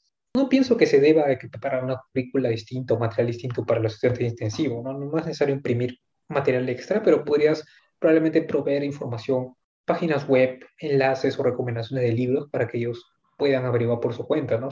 Generalmente si estudian de manera seria lo van a averiguar cuando lleguen a su casa, pero hay una diferencia, ¿no? De, de, necesidades entre los estudiantes. Eh, pero sí, pienso que la mayoría son estudiantes casuales que, que estudian cuando tienen tiempo y cuando tienen ganas de hacerlo. Es, creo que es ah. normal. quizás, bueno, lo más probable es que tome más tiempo aprenderlo, aprender el idioma, ¿no? Lógicamente, pero mm, al final cada uno tiene sus prioridades, ¿no? Ellos lo toman como un pasatiempo y pienso que está bien.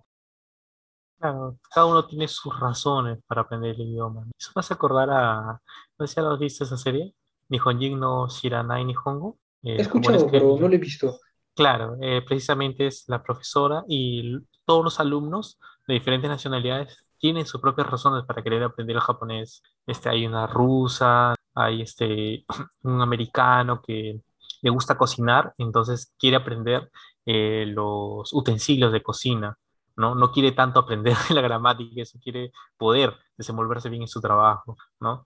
Eh, hay uno aficionado otaku, ¿no? Y quiere el japonés que se habla, imagino que no debe ser igual al japonés que se habla también en, los animes, ¿no? Imagino que debe haber una cierta variante, ¿no? Hay, hay, gente que quiere hablar una forma más coloquial, hay, hay gente que tal vez este, por trabajo o por profesión quiere desenvolverse en el ambiente empresarial, entonces tienen que utilizar otro tipo de japonés, ¿no? Y allá creo que también importa mucho el tema de la jerarquía social también, ¿no? O, o el lugar o el contexto tal vez. Eh, porque, por ejemplo, en coreano hay diversas formas de decir yo, pues, ¿no? En japonés creo que también, ¿no? Entonces, cada uno depende del contexto, de con quién estés hablando, cosa que no sucede acá, porque en Occidente dice simplemente yo, nada más. Eh, y entonces, claro, pues cada uno tiene sus razones eh, por el cual aprende el idioma. Y yo creería, y ahí entro a traer a, que no nos podemos quedar únicamente con... La, gente piensa erradamente que estudiando el idioma de 2 de la tarde a 4 de la tarde es suficiente con eso. Cuando tienes que estar inmerso en el idioma, ¿no? Si es que realmente quieres aprender y no quedarte con lo que te enseñan, sino profundizar ya en base a lo que tú quieres, aprender realmente. ¿Por qué te sirve sentarte frente a la pantalla y que te digan, ya, la sintaxis es esta, tal, tal? Aprender listas y listas de vocabulario. Encima tengo mala memoria, pero lo aprendo un día, el día siguiente me olvido. Entonces no, necesitas tú mismo saber las razones de la por qué quieres aprender y en base a eso, supongamos, me gusta el anime, perfecto, entonces voy viendo anime y voy desentrañando las palabras que más o menos se repiten constantemente e ir profundizando a partir de ahí, ¿no? Porque esas son mis razones para aprender japonés. De la otra persona igual. Así que no sé qué tan conveniente sea eh, realmente inscribirse en un curso de idiomas, porque a veces uno tiene la esperanza, si me inscribo en tal curso de idiomas voy a aprender el idioma. Y no es tanto así, el profesor hará pues un 30% de la labor, el otro 70% le pertenece a uno. Por ejemplo, en tu caso, no es que hayas, te inscrito en un curso de japonés, eso ha sido prácticamente empírico, ¿verdad? Sí, han sido, me llevan 10 años, es un montón. claro, pero finalmente ha sido una motivación más personal. Tal vez hubieses tirado la toalla si es que te hubieses escrito un curso de idiomas. Probablemente sí. Eh, uno de los motivos principales por el cual no me escribí a un curso de idiomas era por la distancia, eh, porque, bueno, la escuela esta donde enseñan japonés está relativamente lejos, un poco lejos, más de una hora de mi casa, ¿no? Y bueno, con el trabajo se hace un poco complicado ir, ¿no? Saliendo del trabajo, se me hacía largo ir de frente, así que tendría que regresar a mi casa y tomar un bus e ir hasta allá. Y no quería. Entonces fue eso y también porque no tenía dinero, siendo franco. Así que ah.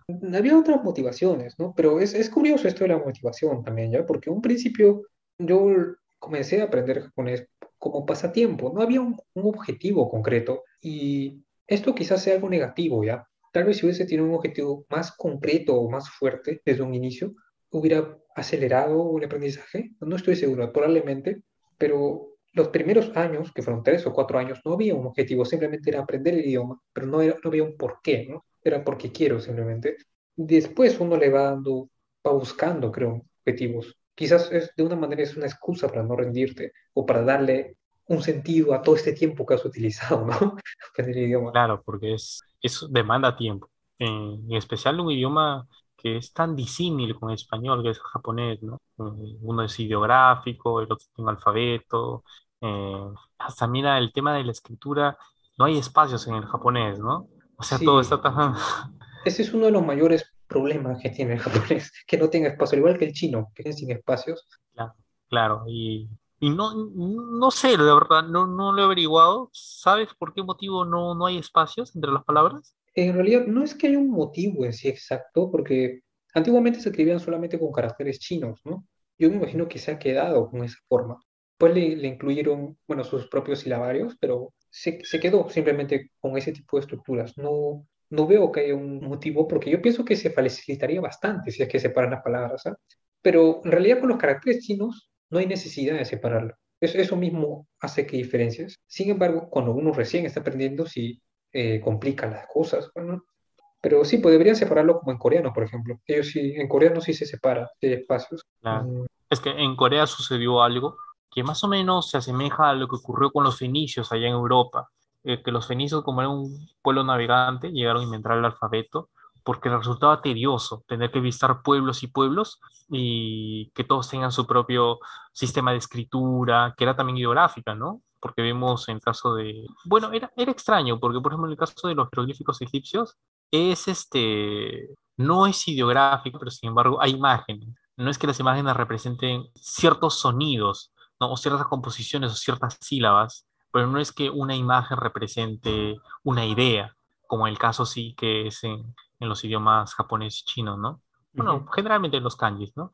Que sí, un, un ideograma representa una especie de sentido. Esa irrupción que ocurrió en la lengua coreana, porque usaban el sistema de escritura chino, que le llaman Hanja, entonces después emigraron para el sistema Hangul, ¿no? Que es el que usan. Ujú. Eh, yo imagino que también, de alguna forma, ocurrió también en Japón, que también si bien tenían los kanjis, pero no sé a partir de cuándo empezaron a introducir lo- los silabarios, en este caso el hiragana y el katakana. Algo debe haber ocurrido que los haya impulsado a simplificar su forma de escribir. Pienso que era para, para, para facilitar la escritura, eh, para hacerla, para que la gente del pueblo pueda escribir. Y también en parte creo que es para separarse de China también. Mm, Claro. Pero China finalmente, Corea encontró seguramente complicaciones, eh, no tanto porque quería desvincularse culturalmente de China, seguramente encontró que los ideogramas eran una forma más tediosa tal vez de documentar los sucesos, entonces inventaron el Hangul, porque lo inventaron realmente. Eh, pero los chicos siempre habrán tenido, no habrán tenido facil, este, dificultad con su idioma como para porque recién el último gran cambio que hicieron fue durante la Revolución Cultural, durante la época de Mao, que hay una especie de chino simplificado, ¿no? Sí, hay Eh, chino tradicional simplificado. exacto. ¿Por qué les demoró tanto a, este, mutar de una forma a la otra? Y ni así ha podido enteramente eh, hacer más fácil su idioma, solo ha borrado algunos caracteres de más, o en fin, de todos los caracteres que había, ¿cuánto les habrá quedado para poder comunicarse entre ellos? Algunos 2000, o qué sé yo, pero de todas maneras sigue resultando tedioso. ¿Por qué en el mundo no ocurrió algo como lo que ocurrió en el Mediterráneo con los fenicios, que simplemente cogieron todos los tonos de las palabras que uno podía decir y inventaron el alfabeto. Pero eso no ocurrió en Asia, tampoco ocurrió en África, y aquí en los pueblos americanos resulta extraño que pese a no tener escritura, hayan podido integrarse como sociedad y lograr comunicarse para construir esos grandes monumentos, porque todos estos pueblos precolombinos fueron ágrafos, no tenían escritura. Yo no me imagino sin escritura cómo pudieron haber llevado libros de cuentas, cómo pudieron haber hecho eh, planificar su sociedad, eh, cómo dejar testimonios escritos de algo, de un pasado, un legado, sus artes, todo eso simplemente a través de, la oralidad. Es algo que también hasta ahorita no, no entiendo. Mm, Probablemente eso, en, al menos en China, por ejemplo, y seguramente también en Japón, eso provocó que se pierda quizás bastante información a lo largo de la historia, que no se pueda escribir, o en todo caso que no se, la gente que encontró los escritos que no lo pueda leer, que no sepa cómo se lee, y de todas formas retrasaba, pienso, ¿ah? En las épocas antiguas, ¿no? Cuando querías escribir libros, compartir información, eh, el hecho de tener tantos caracteres y correr el riesgo de que la otra persona no pueda leer todos los caracteres, ¿no? Como para, para comprender el texto y pasar a las siguientes generaciones. Seguramente ha sido un, un obstáculo para dejarla. los conocimientos en escrito. Mm, el último gran cambio fue la, la simplificación de, del idioma chino escrito, no lo, aunque no, no lo adaptaron todo China. Eh, por ejemplo, no me acuerdo si, no recuerdo si era Hong Kong o qué parte, que todavía Ah, usan en tradicional. Claro, en Sí, Taiwán también en Taiwán. Solamente usan tradicional, pero obviamente también puede leer en simplificado, ¿ah? Igual los que aprenden con simplificado pueden leer en tradicional, porque no hay muchos cambios. No, no es que la mayoría de las letras sean así simplificadas, en verdad es solamente un grupo de, de letras que son quizás las más usadas. Han habido grandes cambios en unas letras que se, han se han simplificado bastantes, otras no, otras se le han quitado uno o dos palitos solamente, pero no sé eh, bajo qué me- medida o pensamiento lo han hecho, porque se pudo haber simplificado más, pienso. De todas formas, es, es, claro, fue un gran cambio. Eh, ahora, en la actualidad, ellos también aprenden el alfabeto, pueden leer el alfabeto, pueden leer el pinyin. Pinyin es el, es como el furigana, no, no como el furigana, es la romanización de los sonidos de los caracteres chinos. Por ejemplo, Wang lo escribe W-A-N-G. A eso le llaman pinyin, ¿no? Eso es algo que en China actualmente aprenden desde chicos. Al- Algo que no, no sabía, que me enteré hace poco, es que en China también tienen unos símbolos que yo no sabía que eso era chino, que se usa en China, que lo utilizan para leer, para saber cómo se pronuncia una letra en chino.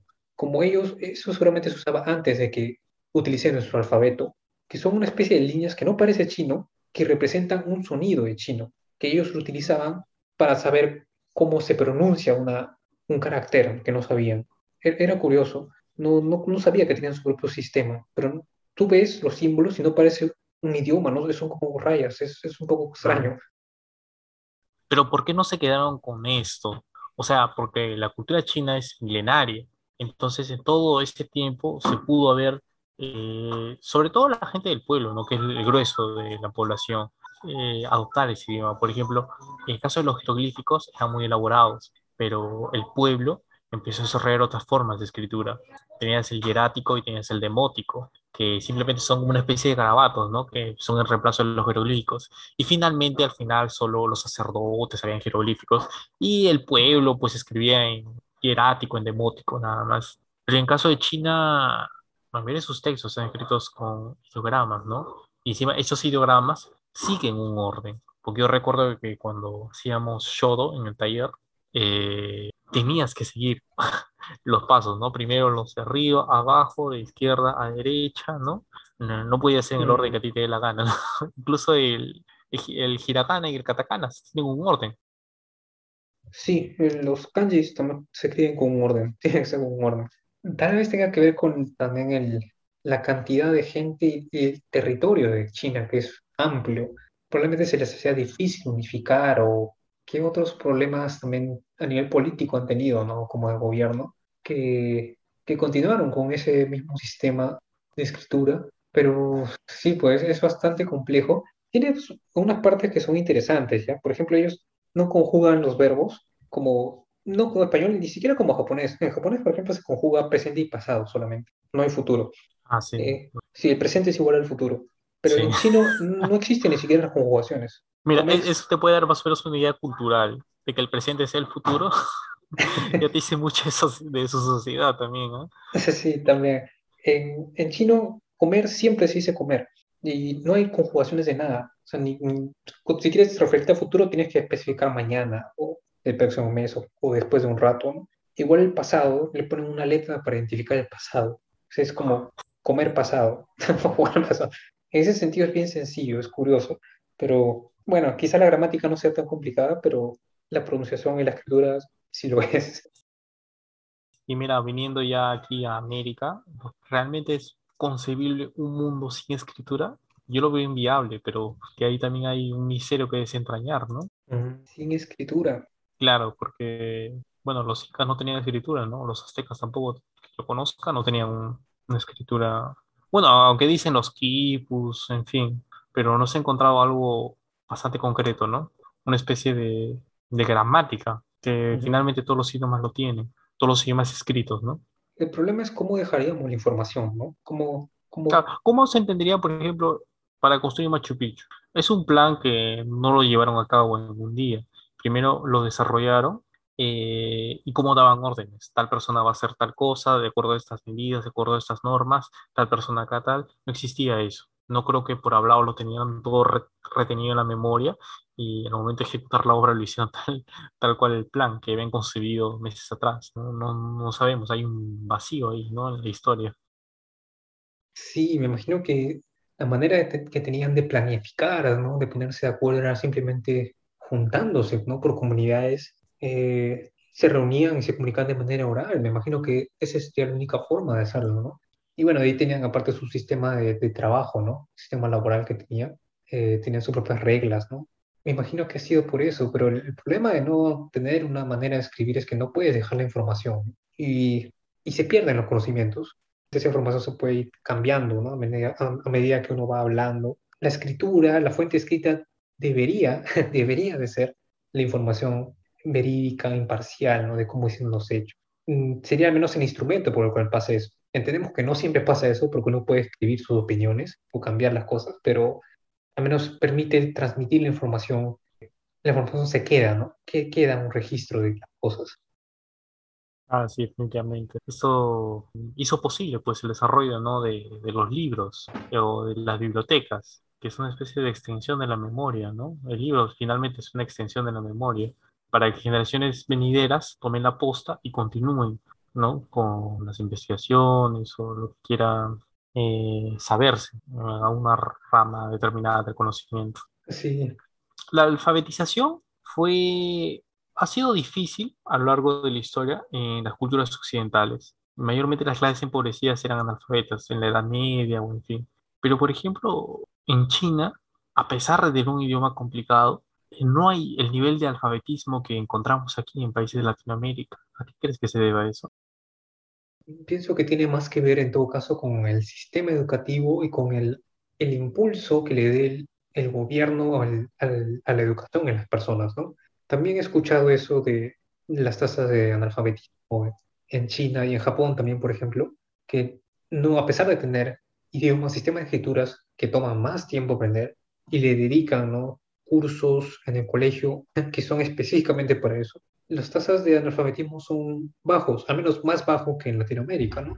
Y acá todos hablamos el mismo idioma, a excepción de Brasil, pero pienso que eso tiene más relación con el impulso, el apoyo que tenga las instituciones educativas por parte del Estado, del gobierno, eh, la inversión que se haga en la educación, y sí, que haya suficientes colegios y facilidades de los estudiantes para que accedan a la educación, a, los colegios o al material. Creo que tiene que ver más con eso pero me sigue sobrecogiendo, ¿ah? que pese a la tecnología, pese a un sistema de escritura mucho más sencillo, eh, los niveles de alfabetización estén muy bajos aquí en la región de Latinoamérica. Me sigue pareciendo increíble, la verdad. Claro, es algo que a estas alturas no debería suceder, ¿no? Hasta en esta época. Eh, probablemente pase lo mismo con, en países como la India, no estoy muy seguro, pero tal vez también haya siempre este tipo de problemas en zonas pobres, ¿no? En lugares donde no hay, no hay mucho apoyo de gobierno, no hay tecnología, las personas no pueden, no pueden acceder a la educación, no pueden estudiar, entonces simplemente se centran en, en poder sobrevivir, ¿no? En conseguir, el, conseguir la comida. ¿En India el sistema de escritura es ideográfica o hay una especie de composición silábica? Eh, tengo entendido que en las zonas más modernas eh, escriben con alfabeto, con nuestro alfabeto. Ah, alfabeto, Pero originalmente ellos tendían su propia escritura. No son ideogramas exactamente, pero escriben como de corrido, una línea. Algo así eh, como el árabe, ¿no? Sí, es similar, más o menos similar. Aún se siguen usando. Eh, creo que una buena parte de, los hindúes pueden entender esa escritura, porque a veces se ven en videos de YouTube, incluso de la India, que ponen la versión en alfabeto y también ponen en sus en, ese, esa escritura, ¿no? Así que parece que una buena cantidad de las personas, de las personas pueden entender ambos. Eh, y es, curioso porque eh, en el sistema de escritura alfabeto, en el idioma hindú, como en otros idiomas también, ellos utilizan una gran cantidad de palabras en inglés. Bastante inglés se utiliza. Entonces mezclan el inglés con el hindi, ¿no? Con, con, su, con su idioma. Con su idioma. Mm. Qué curioso. Eso nos lleva pues a esta gran región donde nació, pues finalmente la escritura como tal, que es el Medio Oriente, ¿no? Es donde, bueno, hace 5.000 años creo que apareció la escritura cuneiforme, que escribían sobre tablillas de arcilla. Y, bueno, pues el resto de culturas empezó a adoptar eh, esta novedad que en su tiempo fue, ¿no? Empezar a escribir lo que decían. Lo hizo la cultura hindú, que estaba más próxima, eh, lo hicieron, bueno, los pueblos árabes quedaron habitados, los hebreos, y finalmente llegó a Europa, pues, ¿no? Pues, imagino que todos esos pueblos eran ágrafos, no tenían escritura, pero una especie de ola empezaron a adoptar los pueblos venideros esa novedad. Y así llegó finalmente también a Asia, ¿no? Y ya a través de la historia, algunos pueblos evolucionaron hacia los alfabetos, otros se quedaron con la escritura ideográfica y otros se quedaron por ese tipo de dos vertientes, ¿no? Como el caso de la cultura árabe y la india. Ahora en África no, no sé si hubo escritura realmente, no, no, me, no me he puesto a, averiguar si es que existía antes, claro, del periodo colonial europeo, ¿no? Es que las tribus africanas tenían una herencia cultural, eh, tal vez una, una cultura africana más sofisticada que incluso testimoniaba por escrito. ¿Sabes algo? En realidad no, de África no tengo conocimientos, no sé cómo, cómo será en realidad. O tal vez, porque por, seguramente tienen sus idiomas que han adaptado al alfabeto latino, como acá por ejemplo el quechua, que es una lengua que no tiene escritura, bueno, lo han adaptado y lo aprenden con el alfabeto, ¿no? Occidental. Seguramente así deben últimamente ya preservar el idioma que tienen esos países. Claro. Por ejemplo, si es que te preguntasen, ¿qué idioma tiene más futuro o qué idioma conviene aprender en la actualidad? ¿Cuál crees que sería? Yo creía que el inglés. Sí, ahí sí, sin titubear podría decir que el inglés. No solo por el peso, eh, hay un peso cultural gigante. Las, en Asia está bien piso hablar inglés, yo creería que sí, ¿no? Si hablas, si se vuelves en inglés, eh, en una empresa, te van a considerar más. Y como aspecto cultural también, porque en Asia tienen este referente de que la cultura occidental tal vez es superior, ¿no? Yo he tenido esa sensación. Sí, es claro, cultura occidental, específicamente Estados Unidos y Europa, pero eh, claro. Es igual lo que, lo que nos pasa a nosotros, pero en Latinoamérica. Yo creo que finalmente, eh, por el peso cultural, es el inglés, definitivamente. Sí, pienso que el inglés sigue siendo bastante poderoso, ha aumentado muchísimo, ¿no? En todos esos años, una gran cantidad de la población lo ha aprendido como segundo idioma, se ha expandido exitosamente por temas económicos, ¿no? Básicamente, y, y también por, su, por la influencia que tiene en todo el mundo. No veo que eso vaya a parar. Ahora, digamos que la gente que ya sabe inglés, mm, para ellos, veo que una buena parte, bueno, de los americanos, por ejemplo, optan por el francés aún hoy en día, ¿no? Pienso que está bien por la cercanía ¿no? con respecto a Inglaterra o también en Canadá, ¿no? Hay un grupo, de, un grupo de la población que habla francés. Así que me imagino que le encuentran utilidad también al idioma francés. Después, ah. bueno, el alemán, es, pienso que Alemania también tiene, hay una cantidad regular de personas en Europa que hablan alemán y tiene una economía estable, Así que tal vez sería una opción y algo que, que mencionaba mucho del chino mandarín, que lo llamaban como el idioma del futuro, creo, hace un par de años. Eh, una buena cantidad de estadounidenses comenzaron a aprender chino mandarín. ya tiene tiempo eso, más de 10 años me parece. Hubo ah. como un boom allá. Cuando notaron que la economía de China aumentaba, crecía eh, a pasos gigantados, ¿no? por la, la apertura económica que tuvieron.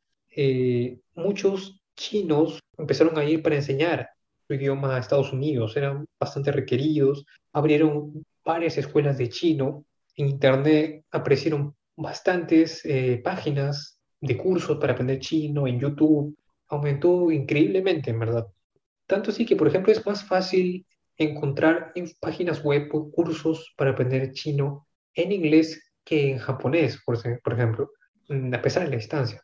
Y Sí, eso me pasa bastante. O sea, hay mucho más información en, inglés para aprender chino que en japonés. Bueno, es, es algo que parece bastantes americanos estaban aprendiendo, intentando aprender, ¿no? O enseñándole a sus hijos. Sin embargo, hay, siempre hay también problemas políticos, ¿no? Una tensión política que existe entre Estados Unidos y China. Eh, regulaciones o medidas un poco autoritarias que toma China en ciertas cosas que de una forma son como un obstáculo, yo pienso, eh, para el país, para la imagen del país ya son cuestiones del gobierno, ¿no? De rivalidades de gobierno, eh, quizás algunos conflictos mm, que puedan haber. Y además de eso, la dificultad del mismo idioma, pienso. eso también es algo que desanima y lo entiendo, el tiempo que puede tomar. Claro, sí. Eh, Claro, estamos vivimos también un mundo en que, bueno, por lo menos antes la gente se daba el lujo de desperdiciar su tiempo, ¿no? Eh, en ocio, tal vez, en cierto tipo de ocio. La gente incluso trabajaba menos, pero hoy por hoy, mm, la gente al menos de nuestra edad, siento que anda bastante atareada. Es curioso, ¿no? Porque la gente, la gente necesita aprender más, trabajar más. Incluso ahora también las mujeres tienen que trabajar para mantener la familia, ¿no? El hombre y la mujer tienen claro, que trabajar. claro, antes solo era, uno se quedaba en casa y el otro era suficiente con lo que uno podía ganar, ¿no? Claro, pero sí, es, es verdad, depende también de eso, el tiempo, las necesidades, ¿no?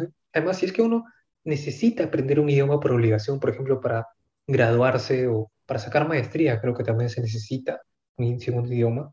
Mm, la mayoría de la gente se gradúa con el inglés, ¿no? Porque ya suele tener algo de conocimiento. Pero digamos, una persona que no tiene conocimiento de inglés o no le gusta para nada, en ese caso pienso que sería mejor optar por el portugués, ¿no? Que es el más cercano al español.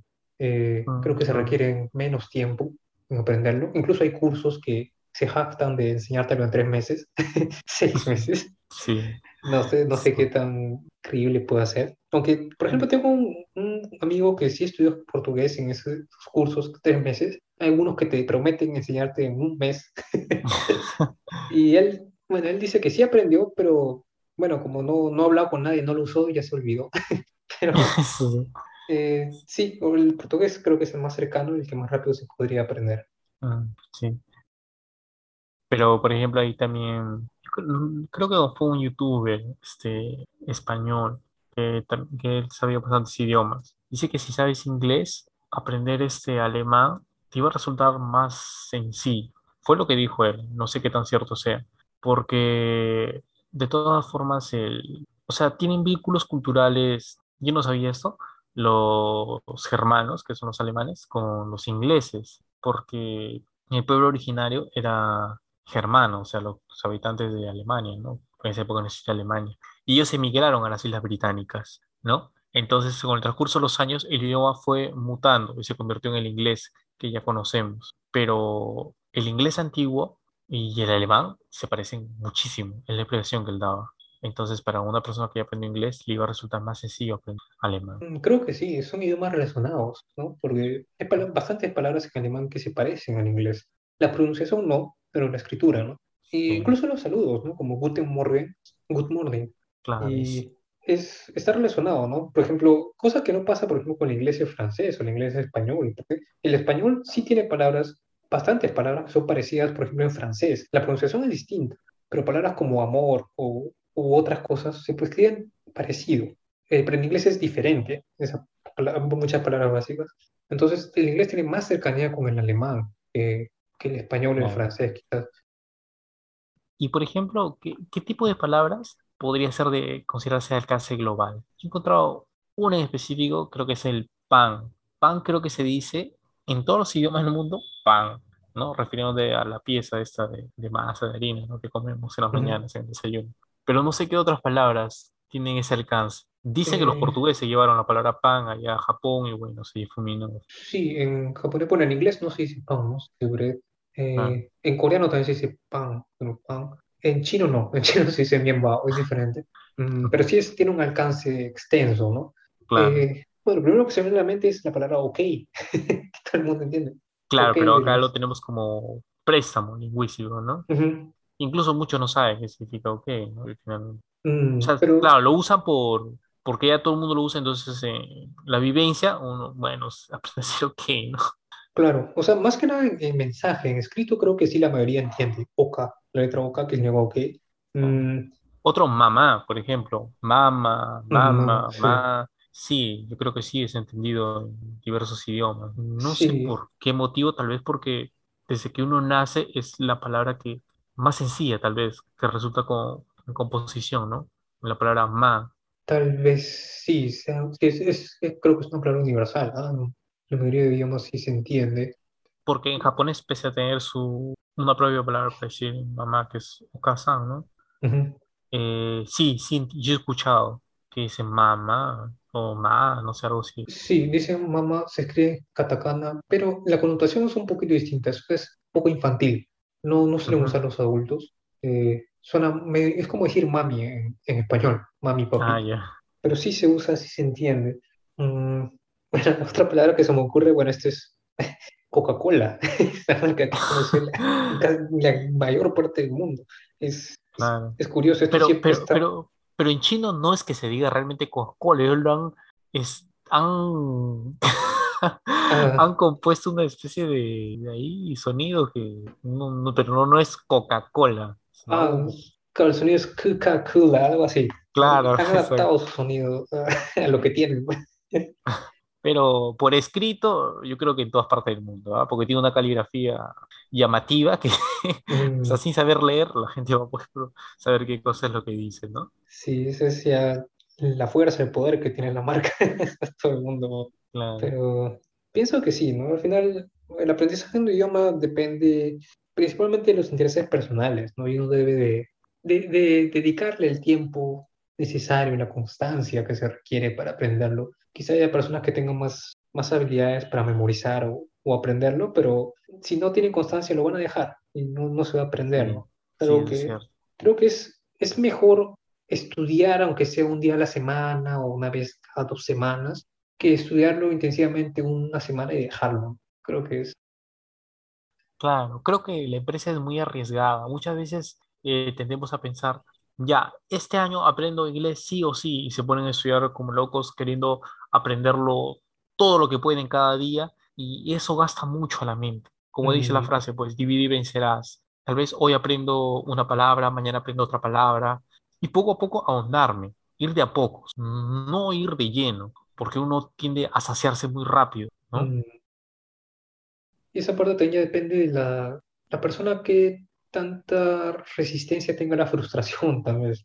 Hay gente que sí se rinde más rápido cuando encuentra dificultades o, o nota que se ha olvidado unas palabras, lo deja de lado por completo y, y, y busca otra cosa, ¿no? Entonces, creo que también depende de la reacción que tenga uno, ¿no? Eh, hay personas que tienen también expectativas muy altas, depende de un idioma muy rápido, eh, muy poco tiempo, y cuando no ven que no lo logran, se desaniman y lo dejan. Entonces, está bien sentirse contento con lo, con el nivel que uno tiene, es algo, es un proceso que demora y uno debe de, creo que de mantener una buena actitud, ¿no? Si uno, tú sientes que estás estresándote, es mejor parar un rato porque tiene que gustarte para continuar, si no lo vas a dejar.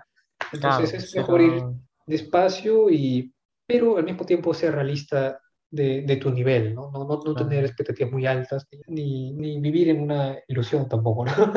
claro, porque uno llega, y he escuchado gente que llega incluso a odiarlo, ¿no? Sí, ¿no? Uno puede, pasó de, de querer aprenderlo a odiarlo definitivamente. Entonces, Sí, hay personas que sí, dicen así, entran a estudiar y después los meses salen y dicen, ay, ya no, no aprendes idioma, ¿para qué?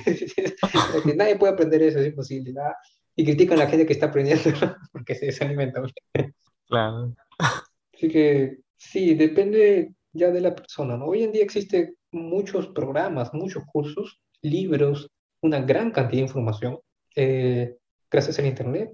Pienso que el, presente ahora siempre va a ser el mejor momento para aprender idiomas por la cantidad de, de información, libros y acceso a esos recursos que hay, que antes no había, ¿no? Y claro, sin embargo, al fin y al cabo depende de cada uno, depende de la persona que, del tiempo que uno le, le, le dé a esa actividad, ¿no?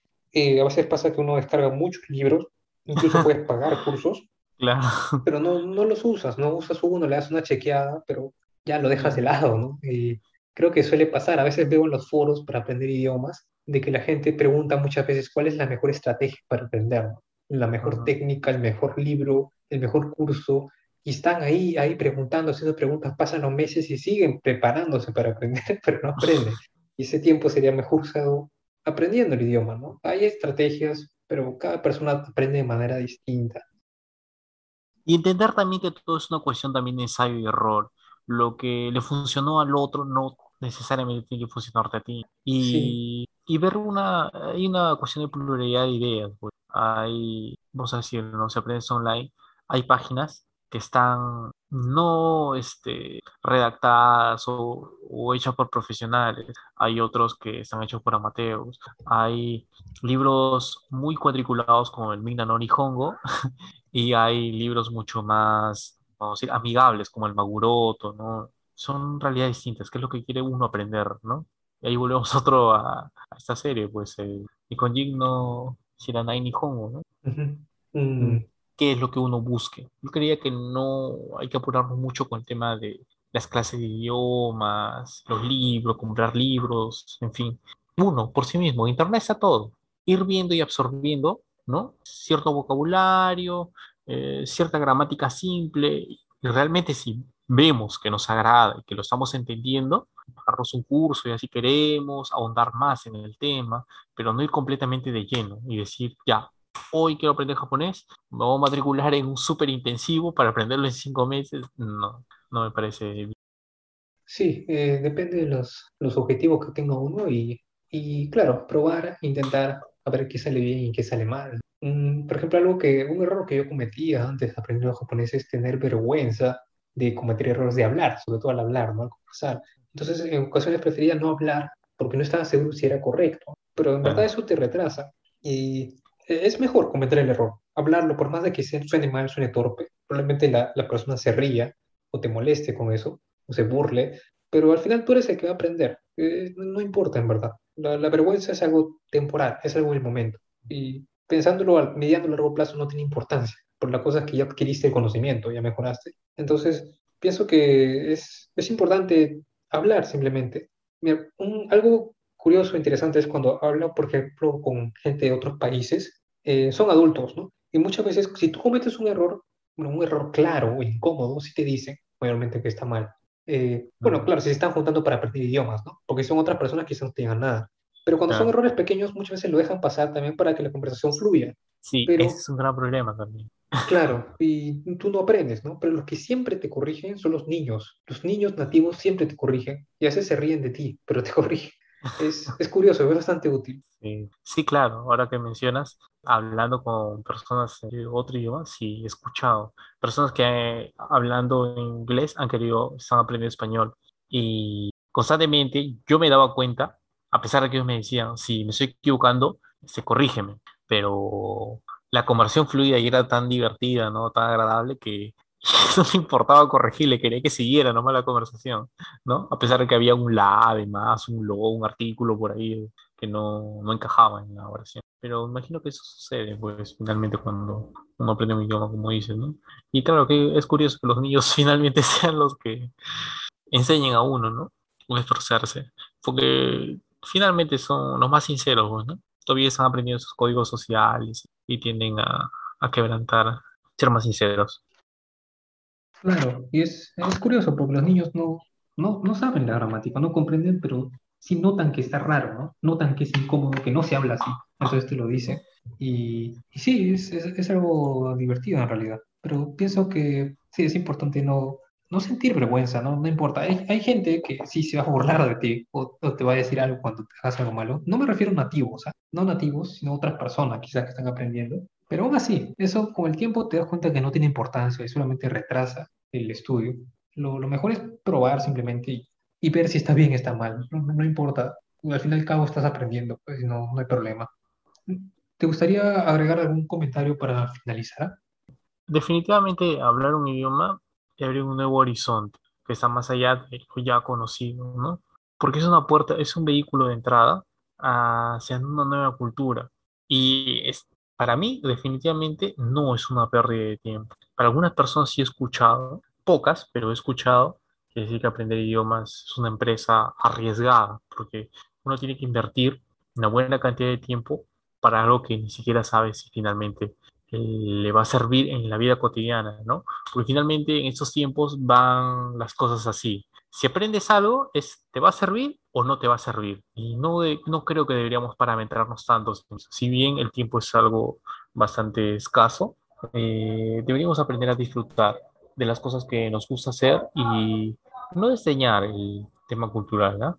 Porque finalmente tenemos a pensar que el idioma inglés, claro, si bien es cierto, eh, tiene un cierto legado cultural, eh, no es el único, ¿ah? Podemos aprender diversos idiomas y aprender de otras grandes culturas, ¿no? Que también han dejado un gran legado. No encasillarnos en la cultura moderna, contemporánea. Y, bueno, por ahí va mi reflexión, ¿no? Que continuemos. Uh, si sentamos que vamos lento, con tal que eso nos llene o nos satisfaga de alguna forma, hay que seguir intentándolo. Sí, pienso que, que sí, también hay, hay personas que dicen que es una pérdida de tiempo, que preguntan a veces, ¿por qué estás aprendiendo ese idioma si no sirve o si va a demorar mucho? Es algo que, por ejemplo, me decían constantemente ¿no? con el japonés, demora demasiado, tiene muchas letras o, o por gusto es, ¿no? es demasiada inversión. Pero si es que es algo que te produce diversión, entretenimiento, placer, pienso que es igual a ver televisión, por ejemplo. Eso es algo que yo le podría decir a las personas, ¿no? Porque ves esa serie o esa película, ¿qué vas a hacer con eso? ¿Acaso vas a ganar dinero o algo?